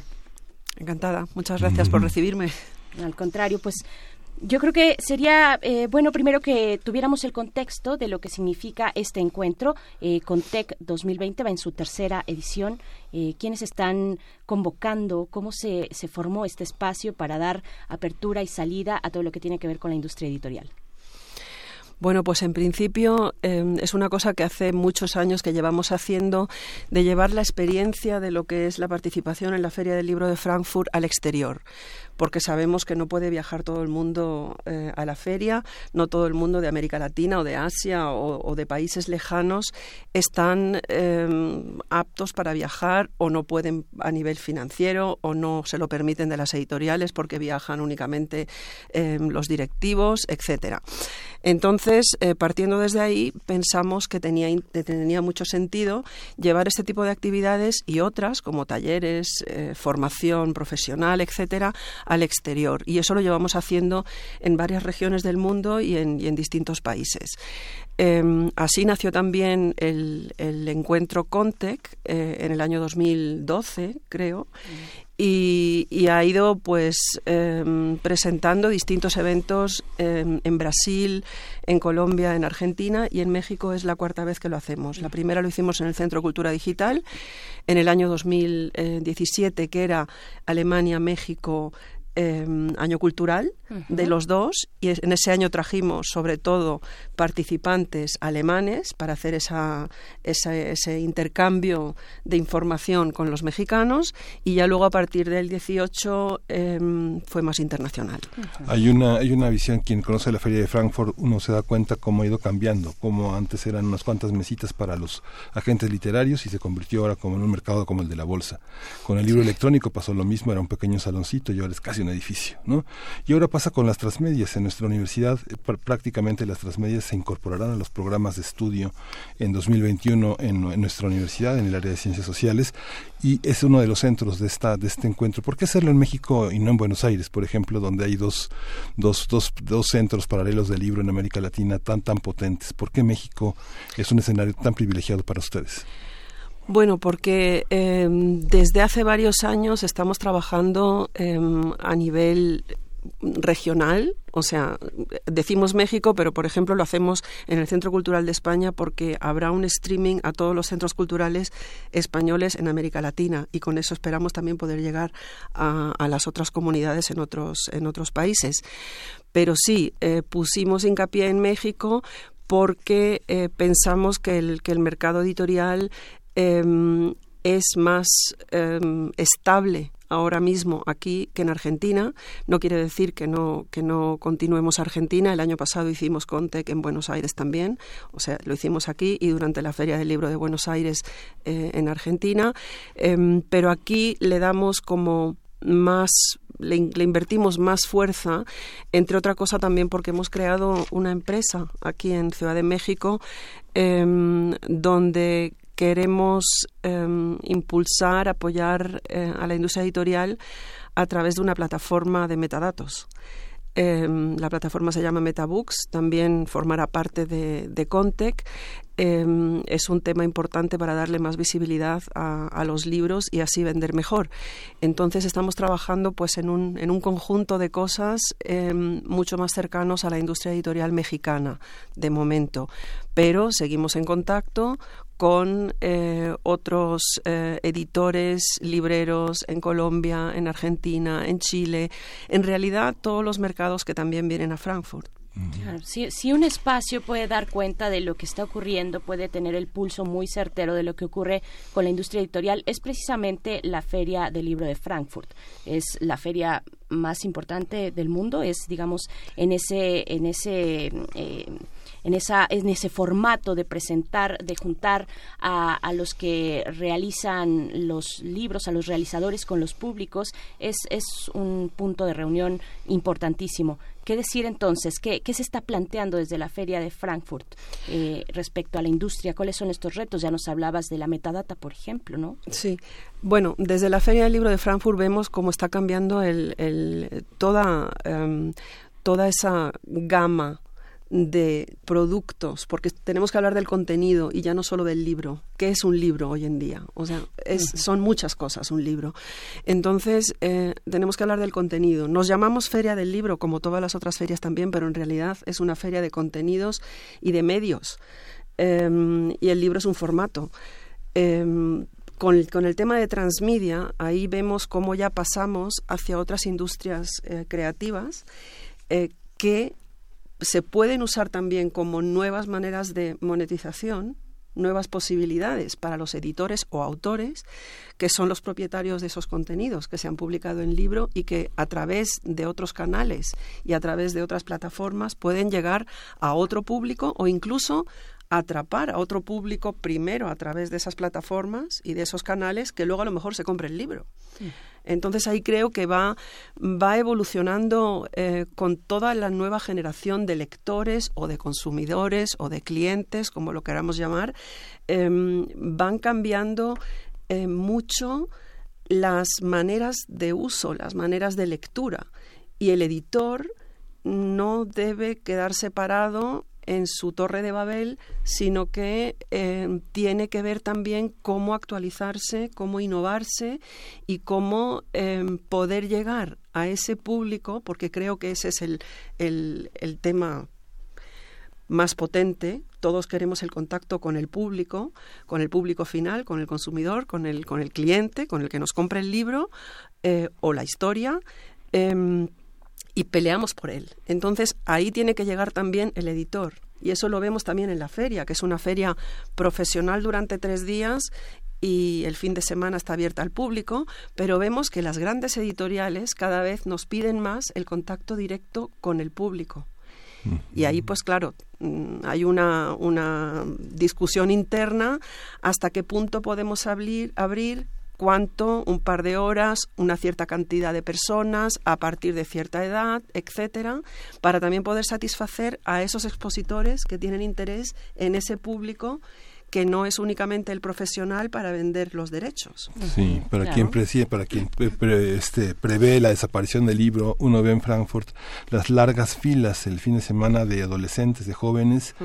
para acercarse a los autores y que les dedique con un dibujo un libro. Ahora la, el tema de los derechos audiovisuales es un tema junto con el marketing que está en discusión. México siempre fue una vanguardia en la protección de derechos de autor, en la protección de compositores, pero los derechos de autor ahora tienen tienen esa tienen ese cambio porque la multiplicidad de lenguajes parece que dejaba zonas abiertas a la, al, al, comercio ilegal de muchas cosas no o, o, discutible. Cómo cómo se está enfrentando esta parte de los derechos audiovisuales cómo está en el en el mundo qué alcances tecnológicos permiten a distintos países defender esas plataformas bueno, hay asociaciones que se dedican a este, a este tipo de trabajo, como es la eh, WIPO, eh, como es aquí en México está CEMPRO, está eh, CEDRO en España, CADRA en Argentina, o sea, en distintos países hay, hay asociaciones que se ocupan de estos temas. En la Asociación de Editores y Libreros Alemanes, que es muy, que es muy potente por simplemente por la cantidad de, editoriales que existen allá y por la, eh, por la importancia del mercado del libro en Alemania, hay un departamento jurídico eh, enorme que se ocupa de, de todas estas cosas. No existe la piratería tan extrema como la conocemos aquí en, países de habla hispana por lo menos y portuguesa también, que son los que yo mejor conozco, eh, incluyendo a España. O sea, no estoy hablando solo de, de América Latina. Em, hay problemas, hay algunos que desde hace años luchan por dejar los archivos abiertos o más cerrados, eh, encriptados o no, pero el que quiere eh, piratear lo consigue y hasta que, se hasta que se inventa alguna manera de volver a cerrar el archivo ya se ha bajado de otra forma, etcétera. O sea, yo creo que ahí hay que, hay que trabajar con otro tipo de, de incentivos, o sea, acelerar la posibilidad de, de la conexión, Em, dar acceso más fácil, eh, como lo hace Netflix, como lo hace Spotify, ofrecer precios asequibles y de esa manera pues que tengan menos posibilidad o menos lógica que alguien por querer recibir un, un contenido rápido eh, prefiera bajárselo ilegalmente y no pagar unos centavos por el contenido. Y entender también que ese contenido em, lo ha producido alguien y que esa persona debe ser remunerada por lo que, por lo que ha trabajado. Entonces, eso creo que también es una parte de, de educación que tenemos que, que, eh, que trabajar. Por supuesto. Estamos conversando con Marife Bosch García, vicepresidente de la Feria del Libro de Frankfurt, acerca de esta edición que está ya eh, próxima a celebrarse en unos días, del 18 al 19 de febrero, de Contec eh, en, nuestro país. Y yo quiero preguntarte, bueno, Marife, ¿cuáles son las actividades que se van a llevar a cabo antes de que, nos llegue el tiempo y nos come el tiempo? ¿Qué actividades, qué talleres se van a llevar a cabo en esta edición? Em, bueno, dentro de hay dos temas eh, generales que son las narrativas transmedia, eh, hablando como hasta ahora de, distintos distintas industrias culturales em, y cómo aprovechar el contenido de los libros para, para otros formatos y plataformas, etcétera. Y luego tenemos el segundo tema que es el big data y la inteligencia artificial. Y em, ahí, o sea, en ambos temas, el núcleo es el, el, lector, el consumidor, etcétera, ¿no? Porque unos a través de la tecnología quieren conocer mejor ese consumidor para ver qué recibe bien, qué no recibe tan bien, qué le interesa, qué no, qué le pueden recomendar, etcétera. Y por el otro lado, a través de los distintos canales y de esa fragmentación también de los contenidos, eh, también se llega a ese consumidor. O sea, ese es el, el yo diría, el hilo conductor Em, de, este contenido que vamos a presentar. Y por otro lado, eh, tenemos talleres, eh, sobre todo relacionados a un foco que hemos concentrado, porque Transmedia es tanto que hemos dicho, bueno, mm. vamos a hacer uno, y el foco es el audiovisual, el cine. Entonces tendremos un seminario eh, sobre derechos audiovisuales impartido em, por en cooperación con CEMPRO, impartido por Quetzali de la Concha, y eh, eso será el primer día, y el segundo día habrá em, un keynote, una, un taller también donde se presentará una plataforma eh, donde incluir historias em, para guionistas, em, para productores, etcétera, y terminará eh, con un matchmaking que es limitado en plazas, o sea, es un, es un encuentro, serán encuentros bilaterales entre editores, entre los que representan los derechos dentro de las editoriales y productores. Y esto lo hacemos en cooperación con Canacine. Em, esperamos que vayan los editores antes al seminario para que se lleven pues algunas informaciones eh, útiles para después tener esas conversaciones con los, eh, con los productores y que de ahí luego surjan contactos que más adelante puedan surgir en negocios. Sí, y es que esto es fantástico en México. Con las plataformas que señalas, vemos que la literatura es eh, inaplazable. La literatura está presente en las series más comerciales. Claro. fragmentos, de, líneas de Shakespeare, de Cervantes, de la gran novelística internacional y México tiene una gran capacidad de adaptación, de participar a través de la literatura. Hay una, hay una apuesta eh, de libro que se cuela en el cine, ¿no? Sí, y, y de hecho estamos muy contentos con la cantidad de productores que se han registrado. O sea, yo esperaba que habrían más registros de editores que dijeran yo quiero ir al matchmaking. Se han registrado muchos, pero algunos em, trabajan con educación y otros temas que no son los géneros que los productores quieren quieren ver, ¿no? Eso también hay que, hay que evaluarlo primero, ¿no? A quién vamos a, admitir, por decirlo de alguna manera, a ese encuentro también para que no salgan frustrados unos y otros, ¿no? O sea, no queremos interferir en lo que, en lo que hablen y en lo que luego em, ellos hagan, pero un poco, pues sí decir para quién es ese tipo de, encuentro y, luego se verá cómo, cómo, sale. Pero la respuesta por parte de los productores realmente ha sido súper eh, buena y mm, sorprendente. Volviendo, volviendo a la base, a la base que es, eh, bueno, en esta, en, en, este diálogo entre el escritor y el editor, pues el editor tiene ya mucho que aprender y mucho que pensar también respecto a su propia labor dentro de esto que se ha llamado la industria, industrias creativas, ¿no? ¿Cómo entendemos, eh, para que quienes nos escuchan tengan un poco más de contexto sobre lo que significan las narrativas transmedia? ¿Qué es? ¿Es algo que solamente acompaña a un texto central de manera a manera de marketing, tal vez de campaña publicitaria, o es parte de la misma narrativa que se presenta eh, individualmente en otros formatos con vida propia? Yo diría más bien lo segundo. Bueno, depende siempre de quién, quién es el director de ese, eh, de ese contenido, ¿no? Y ahí también es una cuestión de derechos, o sea, qué se autoriza, qué se puede cambiar, no se puede cambiar. Por eso son tan importantes los contratos. O sea, hasta qué punto el autor puede interferir en un rodaje de una película a veces no tiene nada que ver la película con el libro que se ha leído antes, o muy poco. A veces es casi igual.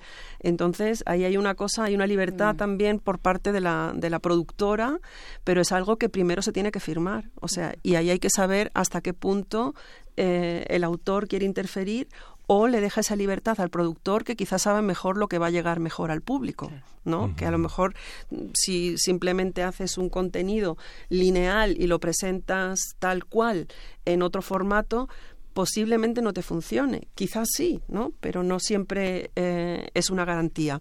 Entonces, esa, por eso yo digo que iría por la segunda parte y dejaría ese tipo de libertades. Vendrá, por ejemplo, eh, vendrán dos personas de, de España, Belén Santaolalla y Rodrigo de la Calva, y mm, ella ha trabajado en, en la producción de 19 reinos cuando se lanzó la temporada de, Juego de Tronos en, en, Canal Plus, en Movistar, en España.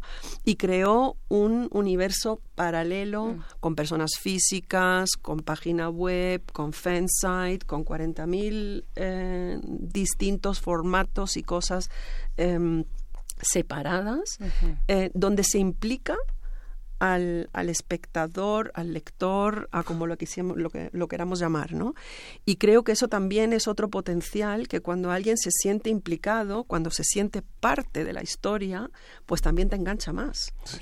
Y seguramente que luego vas a, que si no te has comprado el libro antes, igual te lo compras después. Sí. Oye, Marife, tenemos que ir cerrando esta conversación, se nos acaba el tiempo, pero danos una probadita de Metabooks. ¿Qué, qué es? ¿Cuándo lo van a presentar? ¿En algún momento? ¿Ya está operando esta, esta empresa en, en México? ¿Cómo, cómo, eh, eh, ¿Quién se puede interesar? ¿Dónde, dónde acudir para...? Sí, Metabooks em, es una plataforma de metadatos, como, como decía antes, y la oficina está funcionando desde, pues ya desde octubre. Primero no teníamos oficina, pero ahora tenemos una, una oficina dentro de la sede de la CANIEM, de la Cámara mm. Nacional de la Industria Editorial, aquí en México, quien es el socio, eh, en este caso, de, de Metabooks. Y, y, allí tenemos a, a dos personas trabajando Em, comunicándose con todos los editores y libreros eh, mexicanos. Esa es la prioridad, que tenemos ahora mismo. Em, en realidad es una plataforma que eh, admite metadatos y se los que son normalmente por los editores que son los que los propietarios de los metadatos eh, y que luego se transfieren a distribuidores y libreros eh, a través de un mismo canal. O sea, no hay que trabajar con cada uno individualmente, sino que a todos a través de la plataforma se le envían los mismos datos, se actualizan solamente una vez. O sea, todo lo que son trabajos muy repetitivos y, de mucho em, de mucha tarea de muchas personas que luego en las librerías también tienen que adaptarlos a sus propios sistemas, etcétera. Se trata de mecanizar todo eso y a través de la tecnología, pues usar esas ventajas que, que tenemos ahí y, y, poner a la gente a trabajar en otras cosas. Pues estaremos estaremos muy atentos, por supuesto, y desde este programa, desde esta radiodifusora universitaria sobre lo que ocurra en Contec 2020 y te agradecemos mucho, Marifé Bosch García, vicepresidente de la Feria del Libro de Frankfurt, el 19, 18 y 19 de febrero, Centro Cultural España es la sede de este evento Contec 2020. Muchas gracias. Gracias, gracias a vosotros. Hay que registrarse, entrar a la página y es totalmente gratuito. ¿no? Gracias. Además, es totalmente gratuito. Pues bueno, ¿ustedes qué opinan? ¿Qué opinan de las narrativas transmedia? Yo estaba, mientras conversábamos eh, con Marifé, pensando en una nueva, en una adaptación del Quijote a través de redes sociales tipo TikTok, o eh, no sé, o sea, pensaba por ahí donde los jóvenes pueden, por ejemplo, eh, involucrarse y tener nuevas lecturas o relecturas que se expresan en videos muy cortos en una plataforma como esa, por ejemplo, que está ahorita dando con todo a, a, a, los, a los más jóvenes, ¿no? Sí lo mejor es que los jóvenes no abandonan el papel y no abandonan el libro. Y bueno, vamos a ir con Real de 14, vamos a escuchar Llame por favor para Abdahi Rodríguez.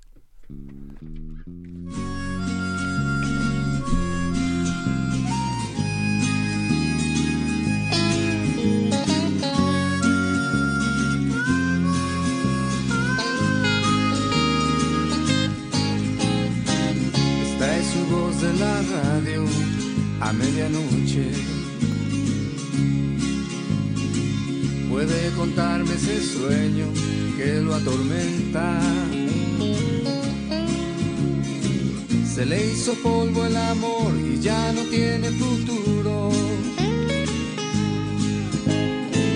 Agarre un poco de valor, llame a esta estación, le escucharé, lo aseguro.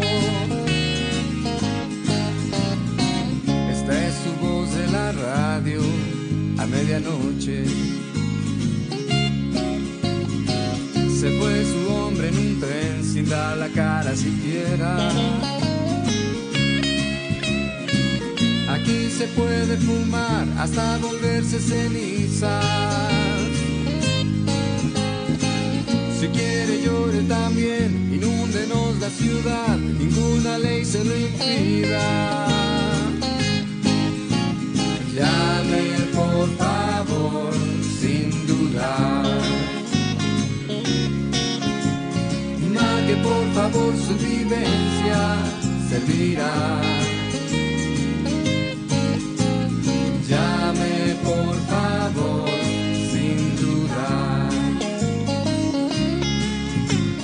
Marque por favor su vivencia, servirá. Lo peor, sin esperanza en la vida. Agarre un poco de valor, llame a esta estación y sintonice su herida. Llame por favor, sin dudar.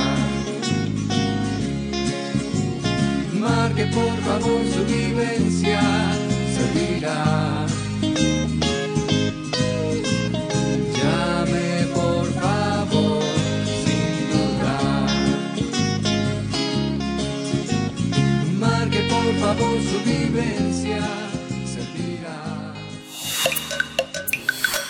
Primer movimiento. Hacemos comunidad. Nota Internacional. En Ecuador comenzó a inicios de esta semana un juicio por corrupción contra el expresidente Rafael Correa y otras 20 personas. Sin embargo, el miércoles el proceso quedó suspendido luego de que la defensa del exmandatario impugnó a los tres jueces que conformaban el tribunal de la Corte Nacional que llevarían el caso. Correa está acusado de participar en una trama de corrupción que recaudó alrededor de 7.79 millones de dólares de empresas que buscan o buscaban contratos con el gobierno a cambio de destinar recursos para campañas y fiestas del partido Alianza País. La defensa de Correa consideró que los jueces Iván León, Iván Saquicela y Marco Rodríguez no son competentes para conocer la causa. El juicio será reanudado hasta que otro tribunal de la misma Corte resuelva el pedido de la defensa. Luego de esta decisión judicial en Ecuador, hablaremos de la situación política en ese país, así como de las previsiones en el futuro para el expresidente Correa. Para ello nos acompaña en la línea Eduardo Bueno León. Él es investigador del doctorado en estudios latinoamericanos de la UNAM y analista político de América Latina. Le damos la bienvenida. Doctor Eduardo Bueno, muy buenos días. Gracias por tomar esta conversación. Al parecer, bueno, pues no, no estamos logrando contactar a el doctor Eduardo Bueno León. En unos momentos más la producción pues ya está haciendo lo suyo y esperamos tener esta conversación eh, con, con él eh, inmediatamente y si no, pues seguimos. Sí, ha sido eh, esta, esta conversación con Eduardo Bueno tiene la significación de mostrarnos cómo en distintos países latinoamericanos, desde Perú, desde Bolivia y desde Ecuador y en Venezuela, en Colombia, hay un eje de la corrupción en el que justamente una buena parte del gobierno, de la, de la, de la, de la gobernanza está sostenida en redes de corrupción muy profundas. Son miradores en los que tenemos que poner mucha atención porque México no está exento de ese poderío que la corrupción eh, edifica para poder operar eh, redes de gobierno, eh, programas sociales, apoyo de medios de comunicación, redes de violencia que simulan combates contra organizaciones criminales de las que forma parte el gobierno que combate esas organizaciones criminales. En fin, lo interesante es cómo también el poder judicial está involucrada involucrado en esas en esas redes y de pronto los jueces son cuestionados como poco competentes para abordar esos casos. Claro que sí, por supuesto tenemos nuestro propio panorama en México eh, ahora con este, pues con esta noticia reciente y que nos ha dejado a todos en una gran expectativa para nuestro propio país con el caso de Emilio Lozoya que ya eh, fue detenido, está en una en prisión preventiva en, en España en esta relación. Bueno, qué podemos qué podemos decir OHL, en fin, eh, muchos hilos que se pueden jalar de esta maraña eh, que, se ha documentado desde el periodismo, desde la sociedad civil también, y ahí está la importancia de estos, de esos grupos de la sociedad, ¿no? Este, aquellos que trabajan de manera especializada por descubrir, pues, las eh, y documentar las tramas de corrupción que existen en, en este país, pero también en otros países, y estamos hablando entonces del caso de Ecuador. Estamos ya en la línea con el doctor Eduardo Bueno León. Muy buenos días, doctor. Eh, gracias por compartir con nosotros esta reflexión para primer movimiento. Muy buenos días, a la orden. Gracias. Eh, pues nosotros dábamos un breve, muy breve eh, contexto inicial sobre lo que ocurre en Ecuador con esta decisión judicial. Por favor, eh, compártanos el contexto más amplio de, de lo que estamos viendo para el expresidente de ese país, para Correa. Así es. Mire, estamos asistiendo a la construcción de un escenario post-crisis. Eh, a partir de lo que ocurrió en el mes de octubre, cuando se produjo este levantamiento eh, popular indígena contra las políticas de liberalización de la gasolina y otras medidas que tomó el presidente Moreno. Bueno, el, el hecho es que el presidente Rafael Correa fue señalado con otros líderes de la corriente esta del socialismo del siglo XXI, de haber sido los que, que asusaron este levantamiento. Lo cual pues no era cierto. Eh, fue desmentido rápidamente, pero eh, eh, en el escenario post-crisis, ya la Fiscalía del Ecuador tenía en marcha un proceso que se llama el proceso 2012 sobornos 2012-2017, que trata básicamente sobre unos, sobornos que, que aparentemente se acusa que recibió Correa para la campaña electoral del 2013. Involucra a 20 personas eso. Bueno, este, este proceso eh, se reactivó, comenzó, digamos, a generar ya eh, su procedimiento regular y entonces los abogados del presidente del expresidente Correa han recusado como lo han escuchado ¿no? a este tribunal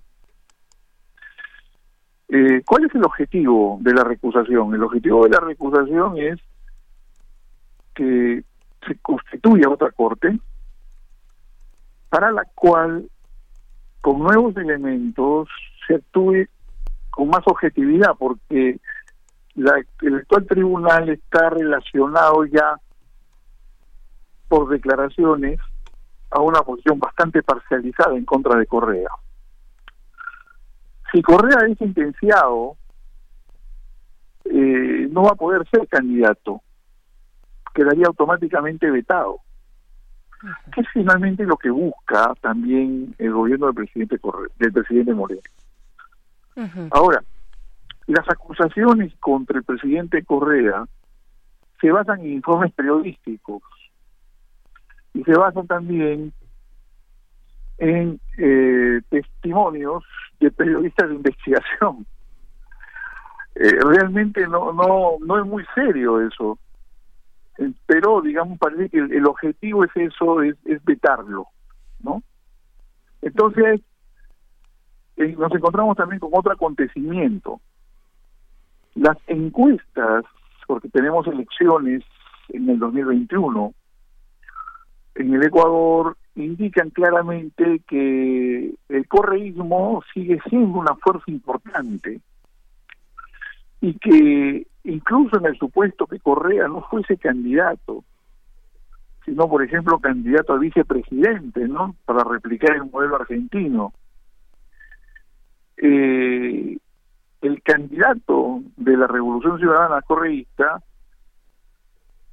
está liderando la tendencia de voto, al igual que el candidato de la derecha, que es el señor Nabot, y también el señor el banquero este, Lazo. Y luego aparece otro candidato del movimiento Pachacute, que, comenzaba, que ha comenzado a crecer. Entonces, el presidente Moreno realmente no tiene capacidad en estos momentos no tiene candidato. Por lo tanto, lo que él está haciendo es evitar que el correísmo tenga representación. Entonces, este es un trasfondo con respecto a las tendencias electorales que se están constituyendo ya para la elección de 2021 y en el contexto en el cual hay que ubicar este este juicio contra contra Correa, ¿no? claro, por Ahora, supuesto. Sí. El presidente Moreno está desplegando una estrategia también de carácter eh, internacional. ¿no? En primer lugar, quiere solucionar el problema que tiene con el Fondo Monetario, porque el programa que suscribió se vino abajo con, con el levantamiento popular del mes de octubre. Entonces, aparentemente, el Fondo Monetario también está modificando sus criterios. Y entonces, en la negociación que se está llevando a cabo, aparentemente se está aceptando la posición del gobierno ecuatoriano de no ser muy estrictos con en el, en el tema del ajuste fiscal ¿no? Mm. de tal manera que se genere pues este se, se mantenga una política que no golpee el tema de los precios de los combustibles y algunos eh, insumos que son importados bueno ese es por un lado eh, por otro lado, el presidente Moreno se acaba de reunir con el presidente de los Estados Unidos, Donald Trump. Y aunque llegó con muchas expectativas, ¿no? Eh, realmente los resultados son, digámoslo así, eh, moderados. Pero esto se debe a que el presidente Trump parece que está planteándole a Moreno un compromiso más militante, más abierto, más, más directo contra Venezuela. Entonces, eh, y, lógicamente, lógicamente el, el, presidente Moreno, consciente, digamos, el, la, línea esta del Ecuador, que el Ecuador se ha retirado del UNASUR, se ha retirado del ALBA, eh, eh, ha ingresado a la Alianza para el Pacífico, eh, entonces, y que bueno, tiene una política también restrictiva con respecto a la, a la migración venezolana, porque a diferencia de Perú, Ecuador ha cerrado mucho su frontera. Entonces, la migración venezolana realmente eh, entra por la frontera con Colombia, pero directamente los llevan a la frontera con Perú. es consciente eh, Moreno de que la, posibilidad de, absorber a la migración venezolana en el Ecuador es limitada. Entonces, eh, en ese sentido, él eh, no ha, no se suma, digamos, tan abiertamente a este planteamiento de, de, desastre humanitario o de a una política más ofensiva contra el régimen venezolano, ¿no? Entonces, bueno, el presidente Trump finalmente eh, está tratando de, o ha anunciado, de que va a haber una negociación para que las inversiones de Estados Unidos en el tema energético se den en el contexto de un programa que él viene anunciando ya desde algún tiempo, que seguramente va a concretar, no que básicamente es darle garantías a la inversión de Estados Unidos en temas eh, petroleros y gas. Y luego eh, un, ¿cómo se llama?, un apoyo en temas de seguridad, ¿no? Realmente los resultados de esa reunión son bastante limitados, pero indican hasta qué punto el presidente Moreno está buscando fortalecer su frente externo con el tema del Fondo Monetario y con el tema de eh, buscar un consenso regional que le permita enfrentar este año, porque va a haber, va a seguir habiendo problemas en Ecuador el crecimiento económico eh, está por debajo del 1% y ya vamos para el tercer año, casi cuarto año.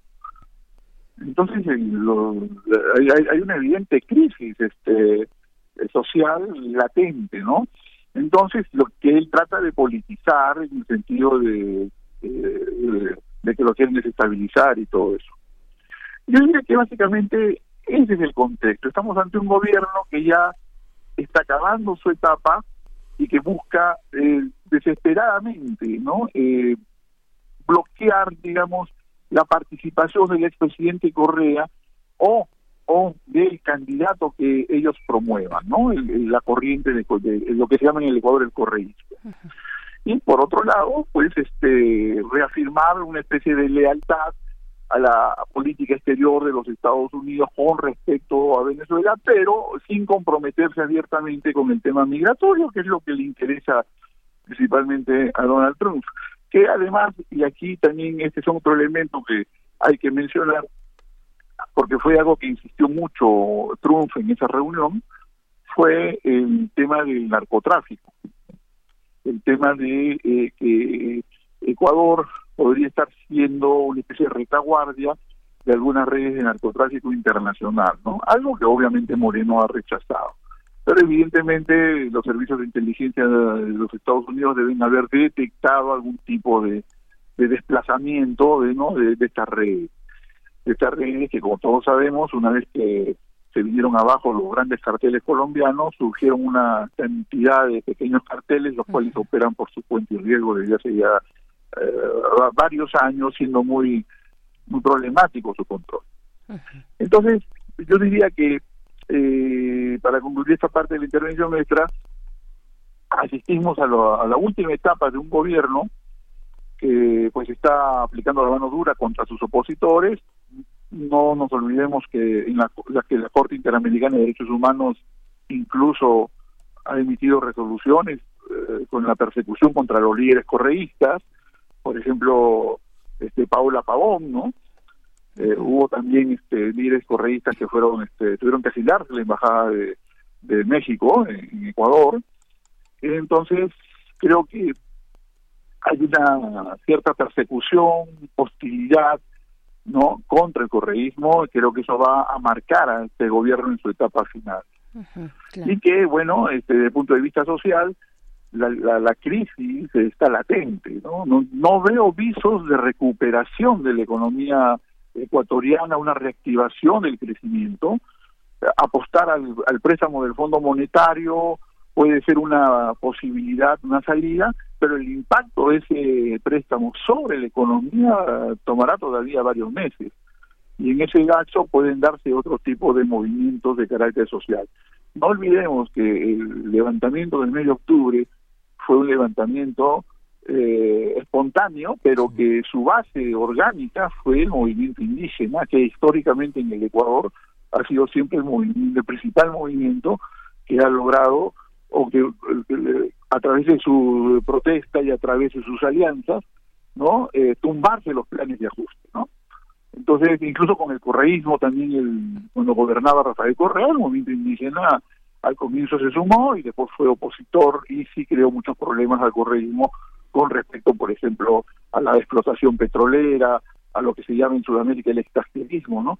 Bueno, entonces yo diría básicamente que estos serían los elementos a tener en cuenta, a tener en cuenta con respecto al eh, al escenario post-crisis, ¿no? Eh, que yo resumiría rápidamente en una frase, eh, intentos de evitar a toda costa que el expresidente Correa sea candidato, ¿no? Y la posibilidad siempre abierta de que se pueda reactivar el proceso de crisis si es el Fondo Monetario no aprueba finalmente el préstamo que necesita urgentemente Moreno para poder estabilizar las finanzas ecuatorianas.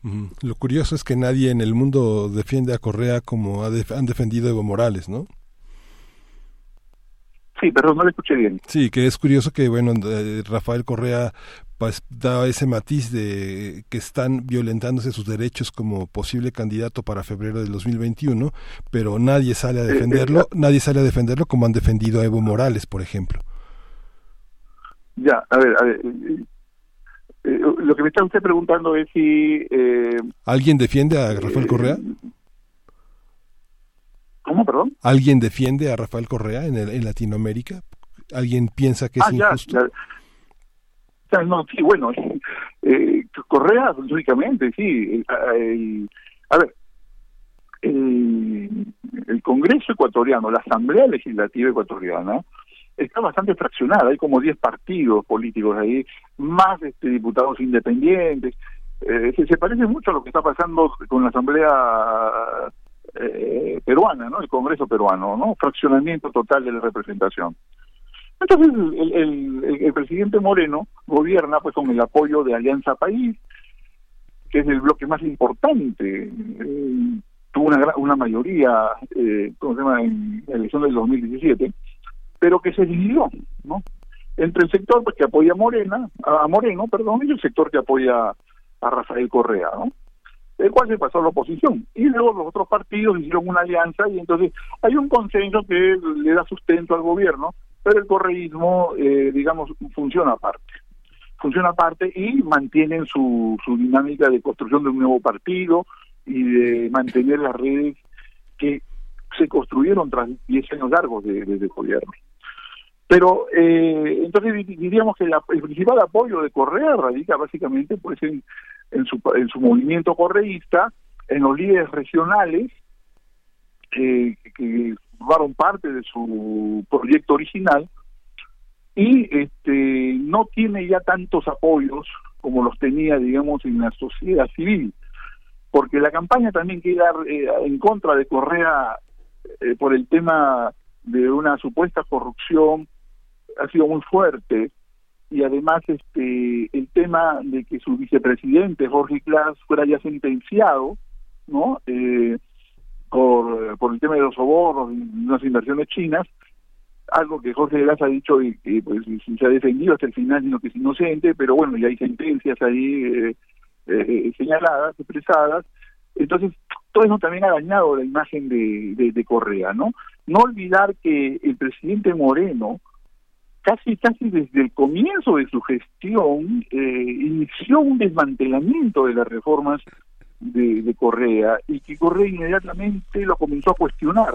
Y esa ruptura esa ruptura que se produjo entre Correa y Moreno eh, generó un ambiente eh, de desestabilización respecto al proyecto del correísmo. Y fue muy tajante Moreno cuando comenzó a socavar al gobierno de Correa con casos de corrupción, ¿no?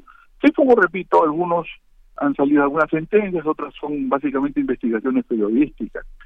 Entonces, bueno, para concretar esa parte de su pregunta, yo diría que el presidente Correa cuenta con el apoyo de, del movimiento político, de parte importante de su movimiento político. Las encuestas indican que incluso el, el, el, aparato de Alianza País que apoya a Moreno eh, se sumaría ¿no? al movimiento de, de Correa si es que él es candidato o él propone otra, otro, otro candidato y él va de, vicepresidente. Pero esa posibilidad ahorita pues depende de cómo vaya este juicio.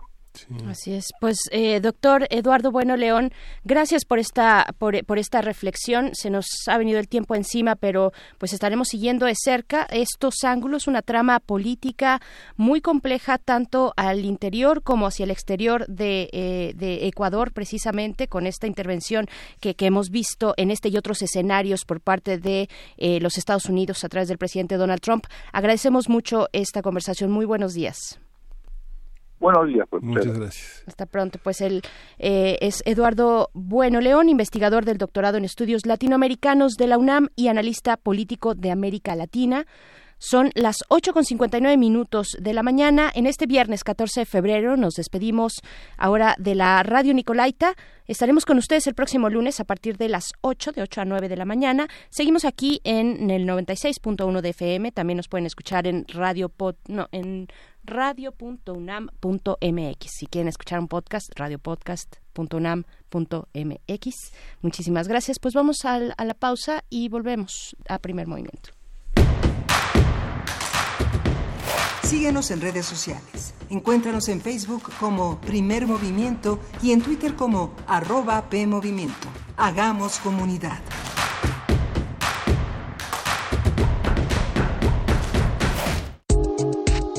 Psicología observa al ser humano, sus escenarios y comprende su diversidad. Adentrémonos en ella. Juntos hagamos conciencia. Psicología y Sociedad. Cuarta temporada. Un programa de análisis y reflexión con Berenice Camacho y los doctores Mariana Gutiérrez Lara, Jorge Álvarez Martínez y Laura Ramos Langurén. Todos los lunes a las 18 horas por el 96.1 de FM y su retransmisión los jueves a las 16 horas por el 860 de AM. O si lo prefieres, escucha el podcast en radiopodcast.unam.mx. Radio UNAM, Experiencia Sonora. La cuarta transformación en México ya arrancó y hemos empezado pronto y bien. Como nunca antes se combate la corrupción y se mejora la educación. También trabajamos en tu seguridad y vamos por los empleos que necesitas. En PT trabaja y cumple. Afíliate al Partido del Trabajo y juntos lucharemos por un México más justo. El PT está de tu lado. Si te sientes deprimido, con ansiedad o desesperado, no estás solo. En la línea de la vida podemos ayudarte. Llama al 800-911-2000. Te damos información y te escuchamos. También respondemos en redes sociales. Y ofrecemos pláticas, talleres y atención profesional en escuelas o centros de trabajo. No, te, pierdas. Juntos por la paz. Estrategia Nacional para la Prevención de Adicciones. Gobierno de México. La educación, según mi punto de vista, es el derecho social por excelencia. ¿Son los derechos humanos compatibles con el neoliberalismo económico? Lo que se quiere es una fiscalía que persiga al Ejecutivo. La acción de inconstitucionalidad y la controversia de constitucionalidad son promovidas normalmente por actores políticos. Precisamente la manera de prevenir uh -huh. es fomentando la igualdad de género. Conocer y defender nuestros derechos es responsabilidad de cada uno. Las voces de los expertos se dan cita en donde la cultura de la legalidad es la meta de cada día. Derecho a debate, Derecho a debate temporada, temporada 3. 3. Todos los martes a las 16 horas por el 96.1 de FM. Conduce Diego Guerrero. Te esperamos para continuar en la construcción del Estado de Derecho, porque en la cultura de la legalidad participamos todos. Radio UNAM, Experiencia Sonora.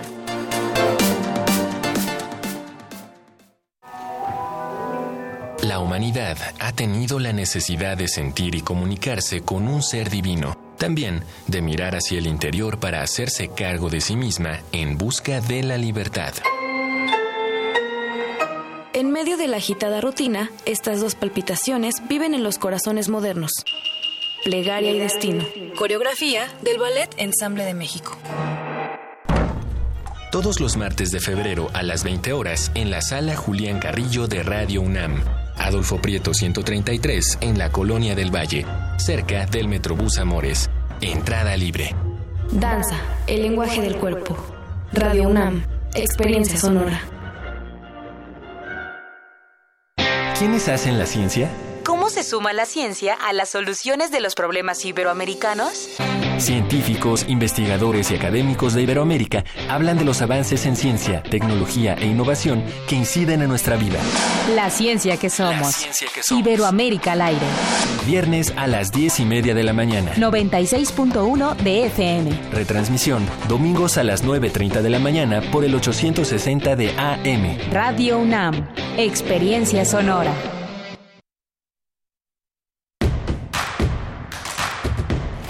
Encuentra la música de primer movimiento día a día en el Spotify de Radio UNAM y agréganos a tus favoritos.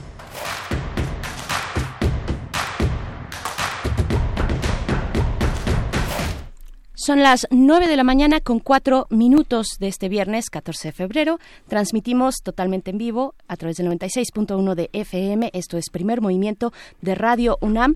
Y, y bueno, tenemos eh, todavía una hora por delante. Eh, vamos a estar conversando en esta cabina, en nuestra mesa del día, acerca de un tema importante, importante en fechas recientes, eh, en los últimos días, pero vaya, que tiene una larga historia ya de cuestiones de, en cuanto a la filtración de imágenes por parte de ciertos medios de comunicación y lo que le toca a la ética periodística, a las mesas de redacción, a las jefaturas editoriales, en fin, pues bueno, lo estaremos conversando en unos momentos más, Miguel Ángel Quemain, mucho que decir al respecto, ¿no? Buenos sí, días. mucho que decir. Vamos a tener la presencia de dos periodistas eh, de, de- de primera línea. Son personas eh, verdaderamente comprometidas y respetadas en, en- en su medio. Uno de ellos es María Dalia Gómez quien es editor en jefe del periódico Eje Central, y Marco Lara Clar, él es periodista y académico, presidente de Nuevo Periodismo para la Justicia, una asociación que busca acercar, capacitar, eh, hacer crecer al periodismo vinculado con este, con estos temas. Y bueno, el tema de la ética periodística, pues es un tema sobre el que todos los días tenemos que reflexionar. Así es, todos los días lo hacemos eh, desde estos micrófonos universitarios. Pues bueno, también eh, en todos los contenidos que hemos compartido con ustedes esta mañana nos han llegado distintos eh, pues mensajes en nuestras redes sociales. También es el momento de mandar saludos a quienes nos escriben. Por ejemplo, Xochitl Arellano dice que gracias por la canción de Ampersand que sonó hace un momento, que la pidió Eduardo Almazán, dice que Ampersand los vio en Sacramento, en California, dice que si no son mundialmente famosos, deberían, y nos desea un feliz Día del Amor y la Amistad, Mm, dice que eh, siento que ustedes son mis amigos, saludos a todos los queridos miembros de producción de Primer Movimiento, claro que somos tus amigos, y nos gusta mucho leerte, Xochitl, y acompañarte en tu día allá hasta Sacramento, California, ojalá eh, tengamos la oportunidad de que te des otra vuelta por acá y nos vengas a saludar. Nos gustó mucho verte el año pasado. También está por acá Mayra Elizondo, que nos recuerda ah, pues del festival que tendrá lugar esta tarde en las islas de Ciudad Universitaria, el festival que organiza la DEGACO, la Dirección General de Atención a la Comunidad, eh, entre otras instancias, también la Secretaría de las Mujeres de la Ciudad de México y la, eh, la oficina también de la Abogacía General de la UNAM. Pues bueno, ahí, ahí vamos a estar, de hecho, ahí vamos a estar a partir de la una de la tarde, eh, pues compartiendo eh, distintas reflexiones, disfrutando también de este día, pero poniendo en el centro la, eh, pues las relaciones afectivas, las formas de emprender pues una, una relación, ya sea de amistad eh, o de cariño de cualquier tipo, pues a partir del respeto, del consenso y de, y de ciertas cuestiones básicas para relacionarnos entre nosotros. Miguel Ángel, va- vamos a estar por ahí eh, de una a seis de la tarde en las islas para toda la comunidad que se quiera acercar, pues bueno, muchos stands de información, muchas organizaciones eh, que van a estar eh, pues participando en los distintos módulos para dar información, para dar asesorías, talleres, para estar las reinas chulas por allá también eh, realizando dos sketches al respecto del amor romántico, por ejemplo. En fin, va a haber un poco de todo, música también y, y pues bueno, si, si ustedes asisten a las islas de Ciudad Universitaria, allá nos vamos a ver. Sí, sí, fantástico todo esto que dices. Pero bueno, vámonos a la posición necesaria. Primer movimiento. Hacemos comunidad. Es hora de Poesía Necesaria. Hoy vamos a leer eh, poesía de Mariana Bernardes. Ella es poeta y ensayista. Algunos de sus libros han sido publicados por la universidad, por la Universidad Metropolitana. Ella tiene Trazos de Esgrima, publicada por Ediciones Sin Nombre y la Universidad Autónoma Metropolitana, Don del Recuento, que lo publicó Parentalia en 2012, Escríbeme en los Ojos, de Ediciones Delirio en 2013. En fin, es una poeta y una ensayista, una investigadora, una académica de nuestra universidad, importante, relevante, una estudiosa del mundo académico, del mundo poético, y en el pozo de mis ojos es un poema que publicó, un poemario que publicó Papeles Privados en 2015 y hoy voy a leer un poemario que está en Sombras del Fuego, de En Sombras del Fuego y lo vamos a acompañar con una canción que ha elegido Berenice Camacho, que es Sabor a mí, es la composición de Álvaro Carrillo de 1959 y esta versión es una versión de la Big Band Jazz México en una interpretación de Fela Domínguez. El poema se llama eh, La vida huyó en el lamento, dice Mariana Bernardes. La vida huyó en el lamento de no tenernos, imposibilidad que me aventuro, que me aventuró a otras tierras y a ti a otro cielo. La piel se nos fue transparentando. Dejaste hijos que contarían que el abuelo en vez de ojos tenía mordidas de noche. Yo me enredé en papeles de tonalidades blancas que olía en busca de una tierra que me punzaba el vientre. Los perros se morían y las carreteras ya no eran cruzadas por burros. Recordaba tu mano recogiendo humo hacia tus labios, y la música lenta adormecía hasta ese lamento que subía desde los pies. No recuerdo con claridad la última vez de tu rostro, no conservo más que una fotografía en una feria, ni siquiera sequé una de esas flores que me diste, mordiéndote el amor como si dijeras por descuido una blasfemia. No recuerdo tu cuerpo, ni tu olor, ni un poco el tono de tu voz, pero sí el vibrar del aire, el embestir del miedo al sentirte arrebatándome. Y hubo otros días con otras historias y tardes fumando ante un tinto sin paladear con la resignación absurda de no pronunciarte. Y cuando el mundo se acortó por un sol que ya no iba a ser para nosotros, oí tu risa como cascada rota, y fue la primera vez que tomaste mi mano para bailar en un kiosco vacío.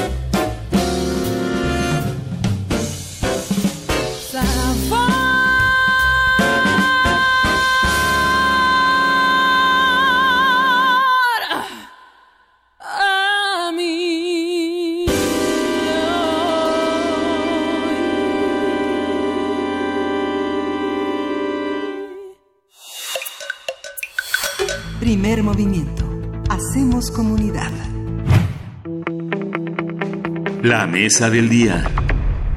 La publicación de las imágenes del feminicidio de Ingrid Escamilla en algunos medios de comunicación causaron gran indignación en la opinión pública y en organizaciones feministas, quienes acusan que su difusión violenta estigmatiza, discrimina, estereotipa y revictimiza a las mujeres, convirtiendo la violencia en un aterrador espectáculo. Es el caso de las periodistas unidas mexicanas, PUM por sus siglas, quienes escribieron en su cuenta de Twitter lo siguiente. Colegas, ya basta, dejen de usar nuestros cuerpos desnudos, sexualizados o mutilados para luchar con sus contenidos, para lucrar, perdón, con sus contenidos. Exigimos justicia para Ingrid, basta de esas filtraciones. En un comunicado condenaron a medios como Pásala y la prensa, así como otros sitios web e impresos por la publicación de imágenes del feminicidio de Ingrid Escamilla, ya que demuestra que los medios de comunicación contribuyen a la violencia diaria contra las mujeres. Mientras tanto, la Fiscalía General de Justicia de la Ciudad de México informó que investiga a seis servidores públicos, tanto de la Secretaría de Seguridad Ciudadana como de la propia Fiscalía, por su presunta participación en la filtración de estas imágenes y videos del caso. Luego de los distintos casos de filtraciones a medios de comunicación, hablaremos de la ética en el periodismo, la libertad de prensa y de las responsabilidades de funcionarios públicos que comparten material en resguardo, eh, en, en, su resguardo. Están, van a estar con nosotros María Idalia Gómez, periodista, investigadora y editora en jefe del periódico Eje Central. Bienvenida, María Idalia. Muchas gracias, muy buen día a todos. Gracias. Buen día para ti, Maridalia. También nos acompaña en la línea Marco Lara Clark. Él es periodista y académico, presidente de Nuevo Periodismo para la Justicia AC y ha estado también, así como Maridalia, con nosotros aquí en Primer Movimiento. Marco, muy buenos días. ¿Cómo estás? ¿Cómo están? Buenos días. Un gusto saludarlos. Maridalia, buen día. Abrazo. Gracias, gracias. Gracias a los dos. Pues bueno, ¿cómo, cómo entrarle a este tema? ¿Cómo reflexionar sobre los límites en la información?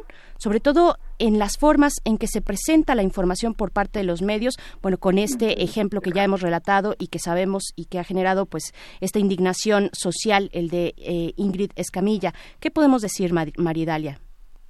Bueno, esto pone en evidencia, sin lugar a duda, el que no hemos cambiado los patrones más profundos y las formas de periodismo más arcaicos que existen en este país, eh, aun y cuando en el discurso, aunque hay pequeñas transformaciones, este periodismo rojo todavía pervive eh, y tiene sus vasos eh, comunicantes y sus rutas para, para aparecer como una forma de espectáculo, eh, que esto es histórico en el México. Eh, el problema de fondo es que estamos en un contexto tan distinto eh, que esto eh, brinca más rápidamente. Pero el, el, el problema, me refería, es que las cosas no cambian tan rápido como quisiéramos porque tiene que ver con redacciones, empresas, cultura y también con la necesidad de, de, de comprender a fondo lo que estamos viviendo y por tanto tener las herramientas suficientes para como periodistas tomar la responsabilidad y la conciencia de lo que estamos haciendo. Ese es el problema de fondo, que no existe. claro. Marco. Marco Lara.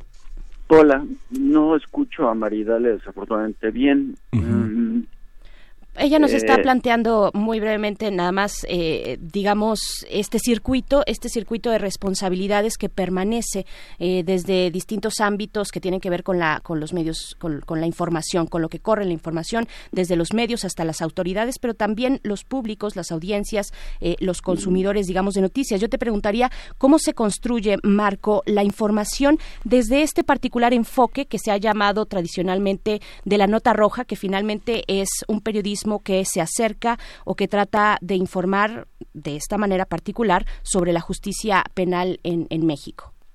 La nota roja es un frame, es lo que en sociología de la comunicación se llama un frame, es una aproximación de hechos noticiables asociados al, a la violencia, a las violencias, al delito, al conflicto penal, que surgió a mediados del siglo XIX o floreció a partir de mediados del siglo XIX como parte del surgimiento de la industria de las noticias y desde entonces ha sido un frame eh, bastante controversial y contenido legalmente por los estados democráticos.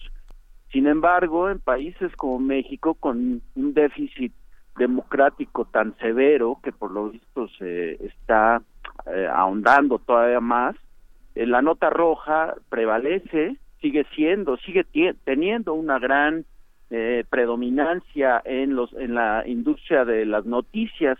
En el caso de Ingrid en particular, bueno, no, no podemos decir que sea un caso atípico. Es importante que el movimiento feminista al fin haya reaccionado después de tantos años de vejaciones. La nota roja es un frame que desafía el Estado de Derecho y particularmente lo que tiene que ver con los derechos de acceso a la justicia, el debido proceso y una gama de derechos aún más amplia que es que son los derechos de la personalidad que están asociados a la dignidad humana. Todo eso está en los tratados internacionales de los que es México Estado parte y está también en el orden constitucional, además de un conjunto de leyes, tanto del orden civil como del orden penal, y algo que es importante en este debate sobre Ingrid Escamilla, que me parece importantísimo, es que muchas veces seguimos diciendo que en México hace falta legislar. En México no hace falta legislar. Hay suficientes normas y, y suficientemente específicas como para atribuir responsabilidades eh, por, eh, en el ámbito administrativo, civil y penal. En el caso de la Fiscalía, hay que decir claramente que la Fiscalía a través de sus funcionarios violó derechos humanos de la familia de, de la familia de Ingrid como víctima de acuerdo con la ley general de víctima y desde luego los medios que lo publicaron produjeron un daño moral que tendría que ser eh, determinado por un juez del orden civil.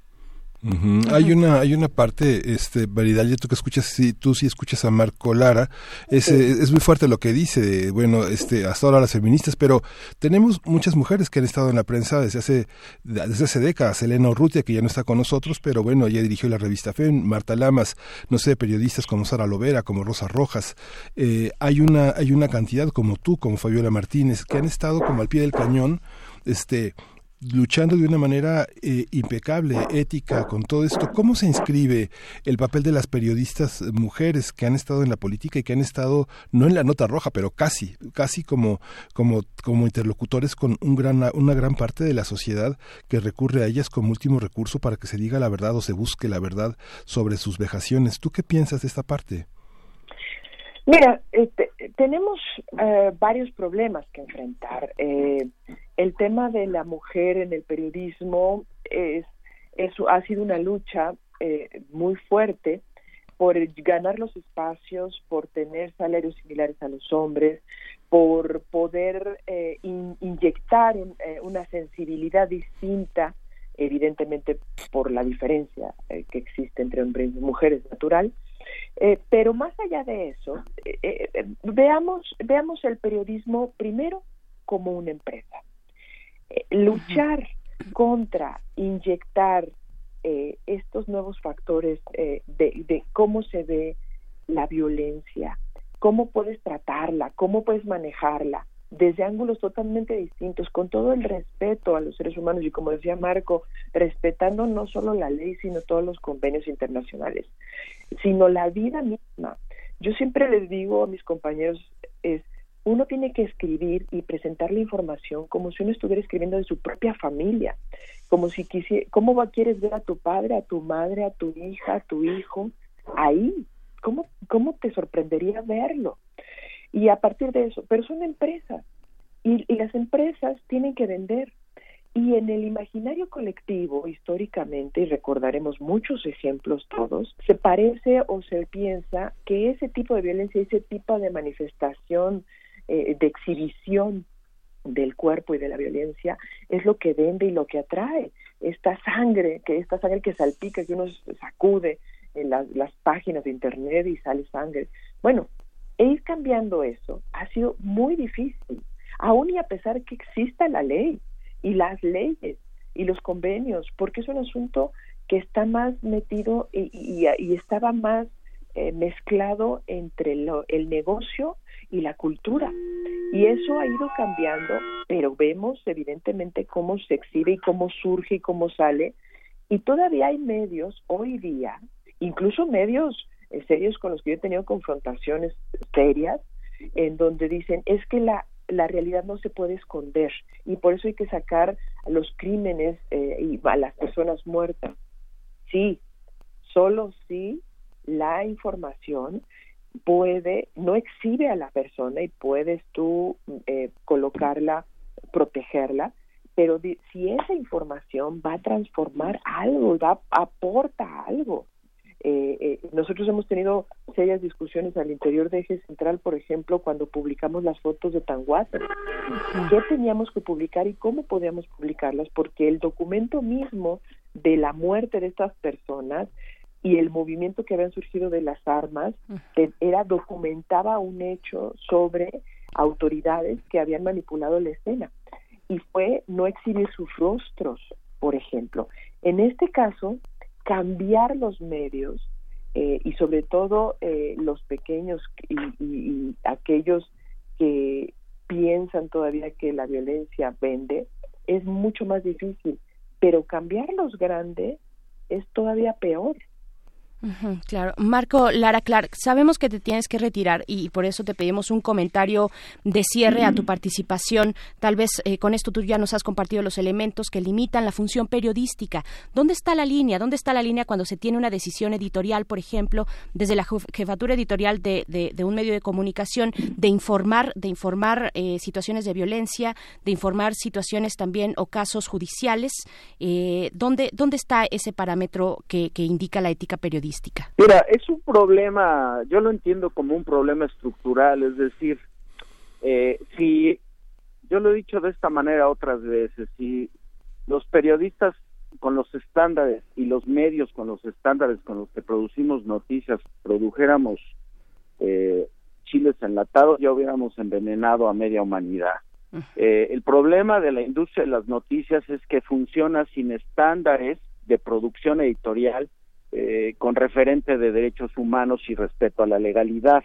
Eh, los medios en México, cuando mucho llegan a códigos de ética que y también hay un debate entre el código de ética y código de práctica, que es un debate que pretende negociar lo innegociable, que es cuando se puede negociar noticiosamente con la dignidad de las personas, por ejemplo, si son imputadas de delito, víctimas o qué. Entonces, el primer punto es que los medios en México en general, los medios industriales particularmente, que son los más tóxicos porque son los que tienen mayor predominio en el espacio público, carecen de plataformas de ingeniería editorial estandarizadas por la legalidad de los derechos humanos, entonces no hay ningún mecanismo que garantice que este tipo de información va a asegurarse de eh, que quede bajo resguardo la dignidad, la identidad, los datos personales de las víctimas y de las personas imputadas. En el caso de Ingrid Escamilla,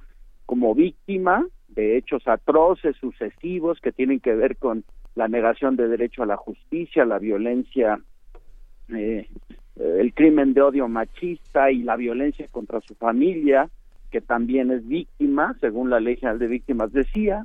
Y finalmente, es claro que eh, parte de esa de ese problema es que tenemos un estado básicamente ausente en términos democráticos, es decir, es un estado que filtra sistemáticamente, es un estado que a través del sistema de justicia penal filtra, eh, saca al espacio público los, el conflicto penal que es incapaz de dirimir en el espacio ministerial con investigaciones, en el espacio procesal, sosteniendo los casos con buenas investigaciones y acusaciones y con buenas sentencias, entonces eh, lo que hace es filtrar para desacreditar a las víctimas y a sus familias y así ahorrarse la responsabilidad de proveer justicia de manera integral con respecto a los derechos humanos.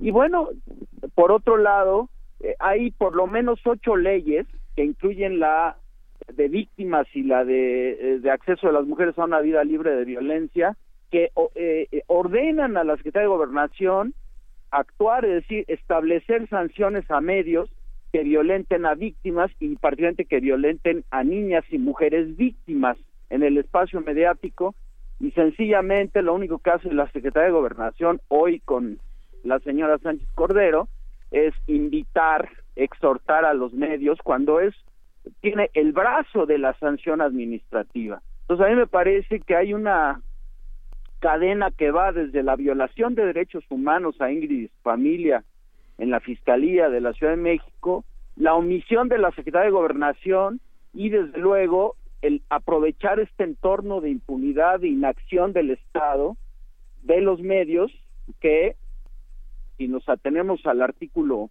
1916 y 1916 del Código Civil Federal, estarían cometiendo daño moral que es al producir un daño a la dignidad, a la imagen, a la honra de las personas, y toda esta cadena se expresa como un virus, como un síndrome, en el caso de Ingrid Escamilla, que es desde luego lamentable y que afortunadamente, gracias en medida a la acción oportuna del movimiento feminista, está trayendo este tema probablemente como nunca antes y que esperemos que eso genere un cambio democrático en la sociedad y en los medios.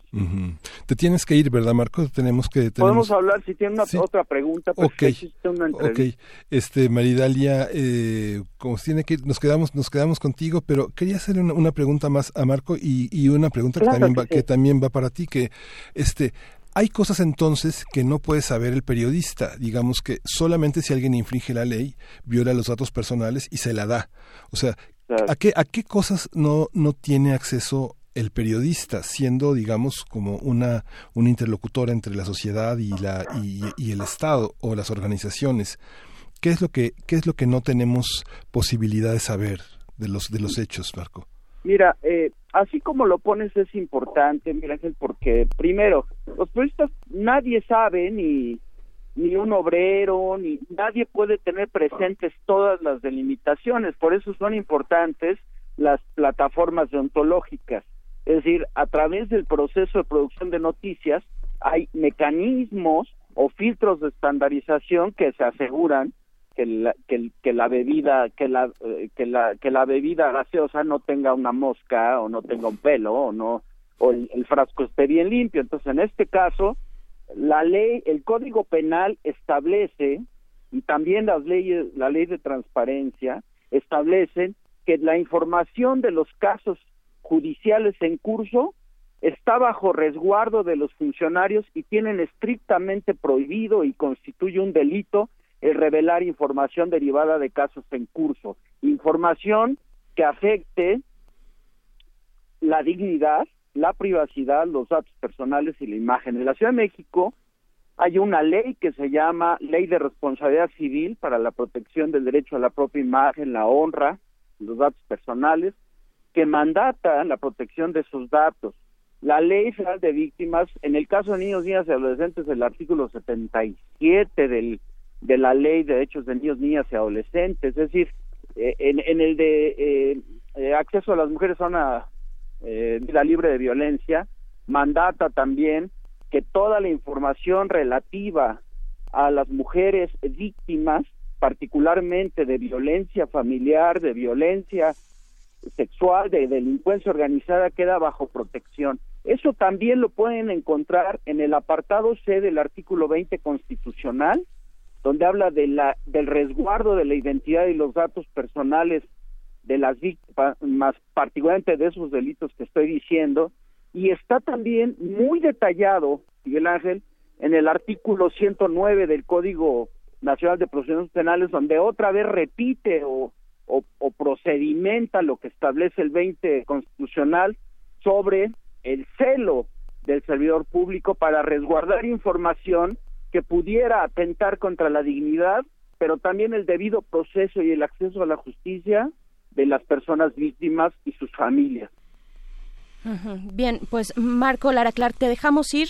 Nos quedamos en esta conversación eh, con Maridalia Gómez y te agradecemos mucho, Marco, esta colaboración. Les dejo un abrazo, hasta pronto. Gracias, Hasta pronto. Pues bueno, ahí está todo este contexto que pone y estos lineamientos que pone Marco Lara, María Dalia. Yo quiero preguntarte por parte ahora de la autoridad, eh, ¿qué pasa con los funcionarios? Que esta es, pareciera una práctica sistemática. ¿Dónde están las responsabilidades de un funcionario que tiene a su cargo el resguardo, el resguardo de, de posibles, eh, posibles pruebas y de material además tan, tan sensible? Eh, esto cómo lo entendemos es, es un vulgar intercambio de, eh, comercial. El, funcionario filtra el material a cambio de una remuneración. Cómo es cómo es este sistema mira es, es muy muy interesante lo que dices y, y, y incluso retomando lo que dice Marco.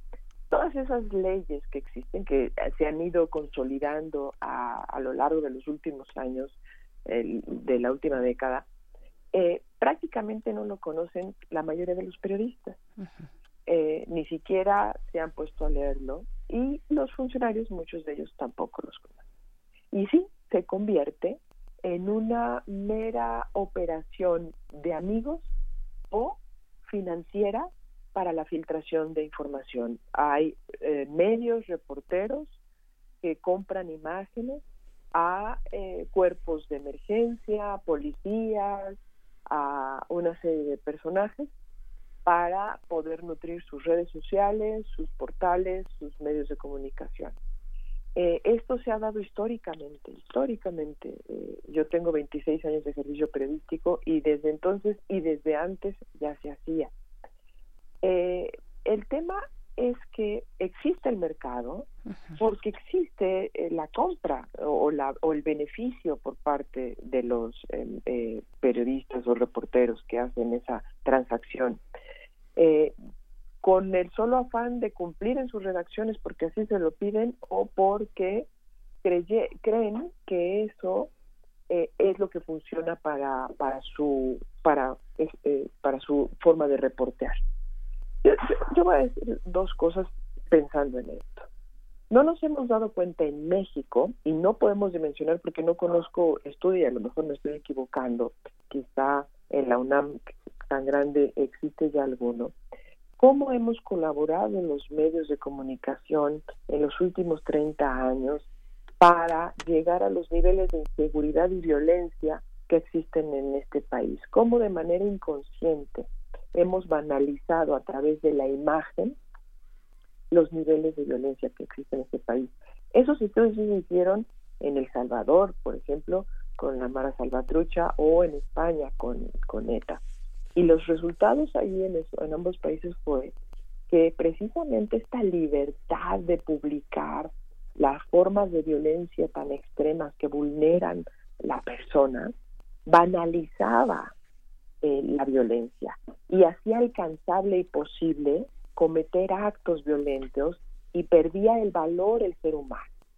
Entonces, estamos frente a eso, la responsabilidad no solo legal, sino profunda de los medios de comunicación sobre la violencia y la inseguridad que existe en el país. Y la autoridad, en esa corresponsabilidad muchísimo mayor, sin duda, por generar estos espacios ante la falta de información, porque sí genera vacíos que provocan también estos mercados, eh, y, y porque también no tienen muy claro cuáles son los límites entre el, entre el poder que ejercía los medios y que les atemorizaba sancionarlos, pero también los excesos que la autoridad se da.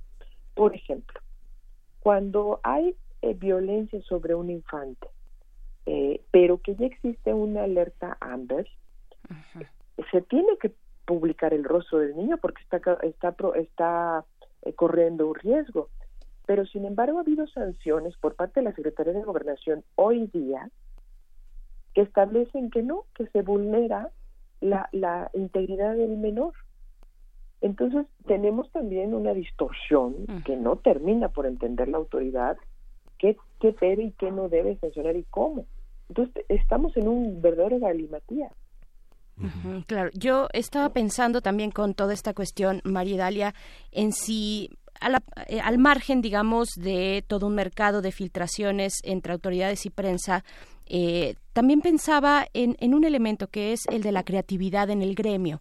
Nos falta creatividad para, para representar, para informar, documentar o incluso fotodocumentar el, el horror que, que se vive en un país como este, en otros países. Estaba yo pensando y siempre me viene a la mente este ejemplo de la foto que seguramente tú recuerdas de hace unos pocos años de el niño que, que venía de Siria y que murió, un niño migrante eh, en las costas del Mediterráneo, ¿no? Y que había una discusión eh, por parte de ciertos medios de comunicación en Europa de cómo retratar esta imagen que era muy simbólica y que, y que nos hablaba precisamente de este horror y de esta desesperación de la migración. Y entonces había, eh, por lo menos recuerdo, tres posturas. Si sacar eh, la fotografía, tomarla con el niño. Eh, había una, una, una fotografía con el niño en brazos de un hombre mayor, de un hombre adulto que podría ser su padre o no, o un desconocido tal vez, eh, y- pero que en ese momento no reflejaba necesariamente lo que estaba ocurriendo. Podría parecer que lo estaba confortando o que estaba eh, tratando de ayudarle mm, alguna cuestión que no fuera la muerte necesariamente. Otra, una segunda versión de esta imagen o de esta escena es tomar al niño de frente eh, en, en, la, en la arena, eh, ahí en la playa, el- al niño de frente con su rostro y evidentemente un niño que estaba, que había fallecido. Y, y en tercer lugar, tomar al niño de espaldas. De espaldas en la misma posición como, como se encontró, pero de espaldas eh, y, y, pues retratando precisamente el horror, ¿no? El debate se, se decantaba hacia esa tercera imagen, ¿no? ¿Cómo Y que así hacerle? se publicó, sí. Y que así se publicó, ¿no? ¿Cómo, cómo hacerle? ¿Qué, ¿Qué es lo que está faltando? ¿Falta creatividad en el gremio? Sí, falta, pero la, la creatividad eh, eh, no existe porque falta conciencia. No, no hace muchos años, eh, estamos hablando de cinco o seis, no es mucho, en Ciudad Juárez, que tiene toda una, eh, deberíamos pensar que tiene una plena conciencia de la violencia por todo lo que ha vivido y, particularmente el feminicidio, resultaba que los eh, criminales estaban matando, cinco o siete años nomás, estaban matando en las horas en que ah, se daban los noticiarios eh, en vivo. Esto era en la mañana, o exhibían los cuerpos en las horas, en, esas horas, en la mañana o en la, en la hora de la comida o a media tarde. ¿Para qué? Pues para que los medios en vivo transmitieran desde el lugar del crimen y eso tuviera una amplia difusión. La falta de conciencia de los medios se perduró durante un año o poco más, hasta que fueron dándose cuenta que el ir a esas coberturas estaba creando un círculo perverso, dejaron de ir a esas coberturas y dejaron de aparecer esos, esos, esos- crímenes en esa forma, en esos horarios. Bueno, entonces tenemos extraordinarios eh, fotoreporteros, eh, tenemos, eh, yo creo incluso, y te lo voy a decir, si yo hubiera tenido en las manos la imagen eh, de, de lo que pasó con Ingrid, me hubiera permitido describir en una forma muy respetuosa en mi nota lo que había pasado, pero no exhibirla, sin exhibirla. La discusión pasa por un elemento fundamental que ya mencionó Marco, que no tomamos las decisiones periodísticas desde una visión de derechos humanos. Eso nos resolvería todo, incluso la creatividad llegaría de otra manera, porque si nosotros eh, nosotros protegemos la integridad y tenemos conciencia de que podemos generar apología de la violencia o banalizar la violencia, entonces podemos tomar una decisión muy creativa so- y, necesaria sobre cómo tenemos que mostrar lo que está pasando sin caer en, los excesos que tenemos. Y, y también podemos demandar de la autoridad eh, una actitud de, de cumplimiento de estándares internacionales muchísimo mayor que no se están cumpliendo en este país. Ese es el problema, la falta de conciencia y la falta de visión desde la perspectiva de derechos humanos que eh, nos hace que no genera una creatividad distinta. Hay una parte en redes sociales que este que uno que uno lo puede ver como un síntoma.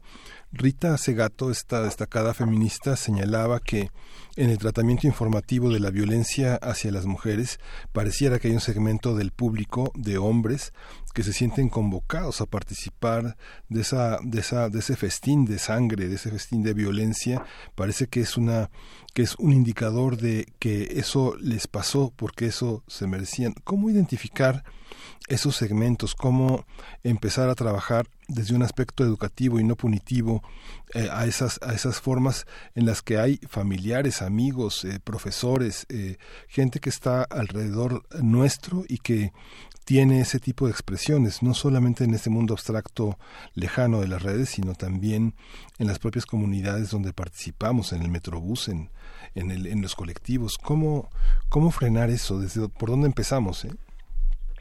Creo que ya se ha ido empezando, eh, eh, poco a poco ha ido ha ido permeando. Eh, tenemos ya ejemplos eh, y, y de hecho esta exigencia que se, se dio con lo de Ingrid es una muestra, pero eh, falta muchísimo porque es algo estructural, cultural. Hoy lo vimos en la, en la mañanera eh, del presidente. Se estaba hablando, eh, había una persona, representante de organizaciones sociales, hablando del feminicidio, pidiéndole al presidente que se pronunciara específicamente sobre políticas públicas al respecto. Y después un reportero toma la palabra que ha sido, que es un reportero incluso que ha sido víctima de violencia, y su comentario inicial es ahora voy a preguntar yo porque ya fue demasiado tiempo, ¿no? Sí, claro. Es, es, es sumamente agresivo y sumamente intrusivo y además eh, violando también los espacios de un tema eh, que está viviendo este país y que debe resolver desde políticas públicas. Bueno, eh, es, se, eh, es una cosa, es una cosa que no va a cambiar, es un es un, una forma de convivir que no va a cambiar porque eh, comienza no por las autoridades, comienza desde la casa y esto significa que los lectores también tienen responsabilidad y tienen que exigir que los medios de comunicación cumplamos estándares internacionales, estándares nacionales, estándares sociales y legales que, que, que, satisfagan la información que necesitamos para la toma de decisiones y que no vulneren ni, ni, ni, ni excedan mi derecho a, a, a, a, a mi protección. Y, y, no tenemos eso, no tenemos unos, eh, tenemos muy pocos casos hasta que son tan notorios como el de Ingrid cuando salen las manifestaciones y protestas. Más bien hay una polarización por temas banales y, y- que incluso eh, eh, provocados con fake news, que en realidad los temas sustanciales también tenemos que discutirlos en las universidades a fondo, a fondo y profundamente, y en las familias. Eh, y, eh, y eso eh, es generacional. Yo creo que está cambiando, incluso el péndulo se está yendo a un lado contrario, es un proceso natural, pero nos falta muchísimo.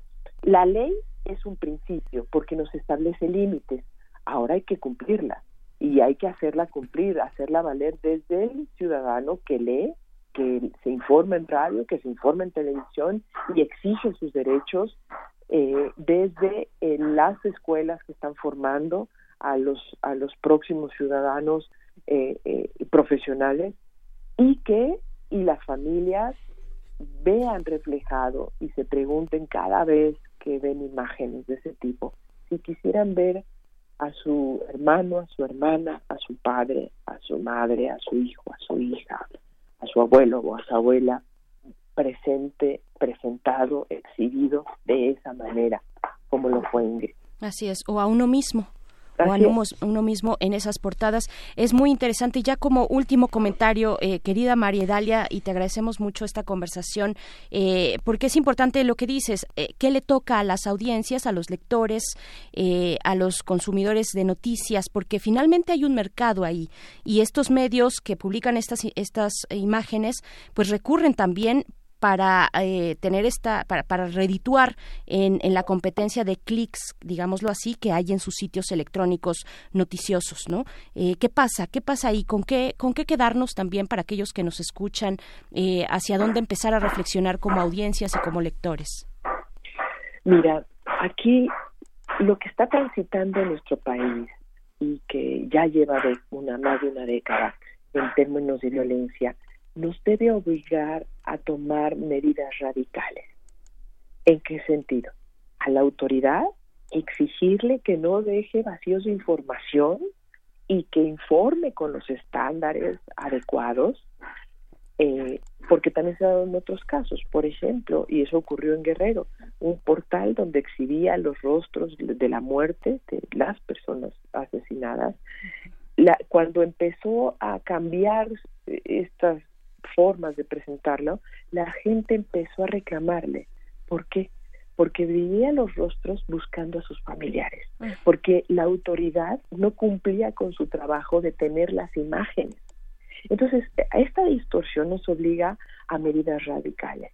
La autoridad debe informar y debe informar bien por, y los medios como medio, como un vehículo, el vehículo idóneo para hacer llegar la información a los ciudadanos, tiene que también tomar medidas radicales de, de derechos humanos y no eh, y, y tomar conciencia del impacto que está tomando su información sobre estos fenómenos de violencia y asumir las responsabilidades y si no las consecuencias legales que eso conlleva. Y la sociedad decidir qué información desea consumir y actuar en consecuencia, radicalmente también. y, eh, y a partir de eso podremos construir una sociedad más sana, pero también exigiendo a la autoridad que cumpla eh, con lo que le, se le ordena. A, eh, y en e- no solo de esta forma de informar, sino sancionar adecuadamente, no sobrepasando ni tampoco tomando medidas que no plantea la ley, como ya les ejemplifiqué. Y lo último, tenemos que pensar hacia dónde vamos a dirigir eh, nuestras universidades y nuestros espacios de formación, porque eh, no estamos toma- eh, formando ni en la casa, ni en las universidades, ni en las escuelas a los ciudadanos que necesitan la, y demandan las condiciones que vivimos en este país, eh, socialmente hablando, desde pobreza y necesidades de imaginación, pero sobre todo de violencia. No lo estamos formando y lo estamos viendo con las nuevas generaciones que utilizan la violencia como forma de expresión y que utilizan la violencia como forma de convivencia. Sí, esta, esta, esta visión ahora que mencionabas la, la matutina de hoy y también la matutina de ayer, la mañanera de ayer, esta intervención sobre la necesidad de que el presidente se pronunciara sobre este tema, lo que él dijo fue que hay una parte de los medios que utilizan este espectáculo para desprestigiar una administración. ¿Tú quedas conforme, Maridalia, con esta, con esta expresión? ¿Estarías de acuerdo en esta lectura que hace el, el presidente colocando el tema como, una, como un distractor? Creo que hay una parte de razón en, en el discurso que mencionó el presidente esta mañana sobre estos resabios, sobre estas condiciones, pero no, no es el foco y no es el foco que le toca al presidente. De hecho, los 10 puntos que él dijo ya cuando dijo, bueno, voy a pronunciarme y dio 10 puntos, fueron retórica. Y la retórica no ha funcionado en, los- en- en- en lo que estamos viendo. Eh, no vi ninguno de esos 10 puntos la determinación o la definición de políticas públicas que aborden el tema eh, de estas diferentes formas de violencia y de cómo lo está atendiendo el Estado, porque es un tema de política pública, fundamentalmente en este momento. Entonces, eh, fue retórica, eh, que ya la hemos escuchado, y que no nos sirve. La verdad es que no nos sirve, que bueno que lo dice, pero necesitamos definiciones claras. Las instituciones que tenemos no están funcionando, eh, las, las acciones que se están llevando a cabo no están funcionando, entonces, ¿qué vamos a hacer y qué va a hacer el Estado? Hay una exigencia en que, por ejemplo, en el caso del feminicidio pase a fuero federal.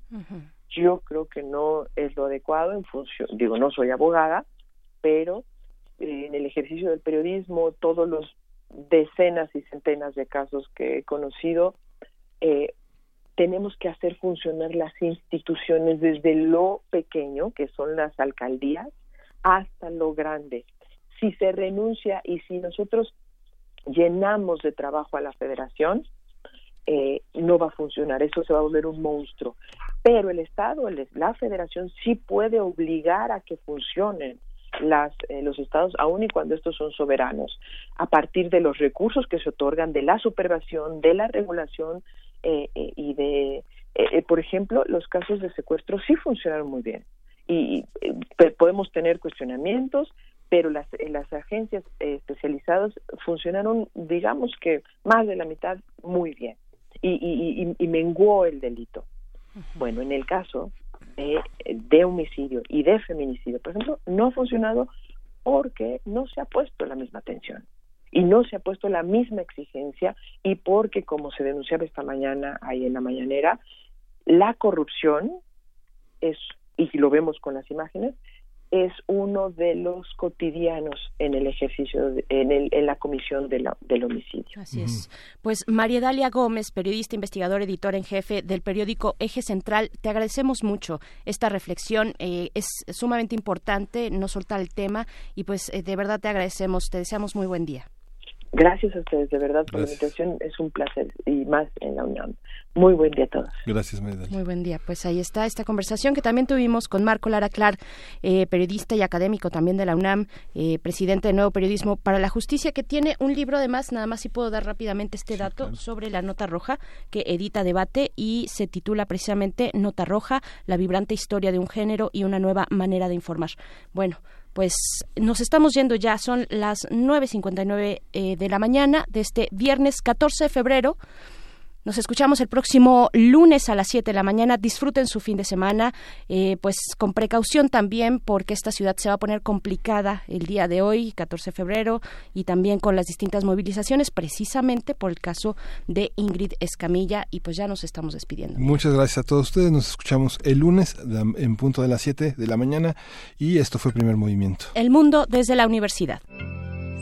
Radio UNAM presentó Primer Movimiento. El mundo desde la universidad.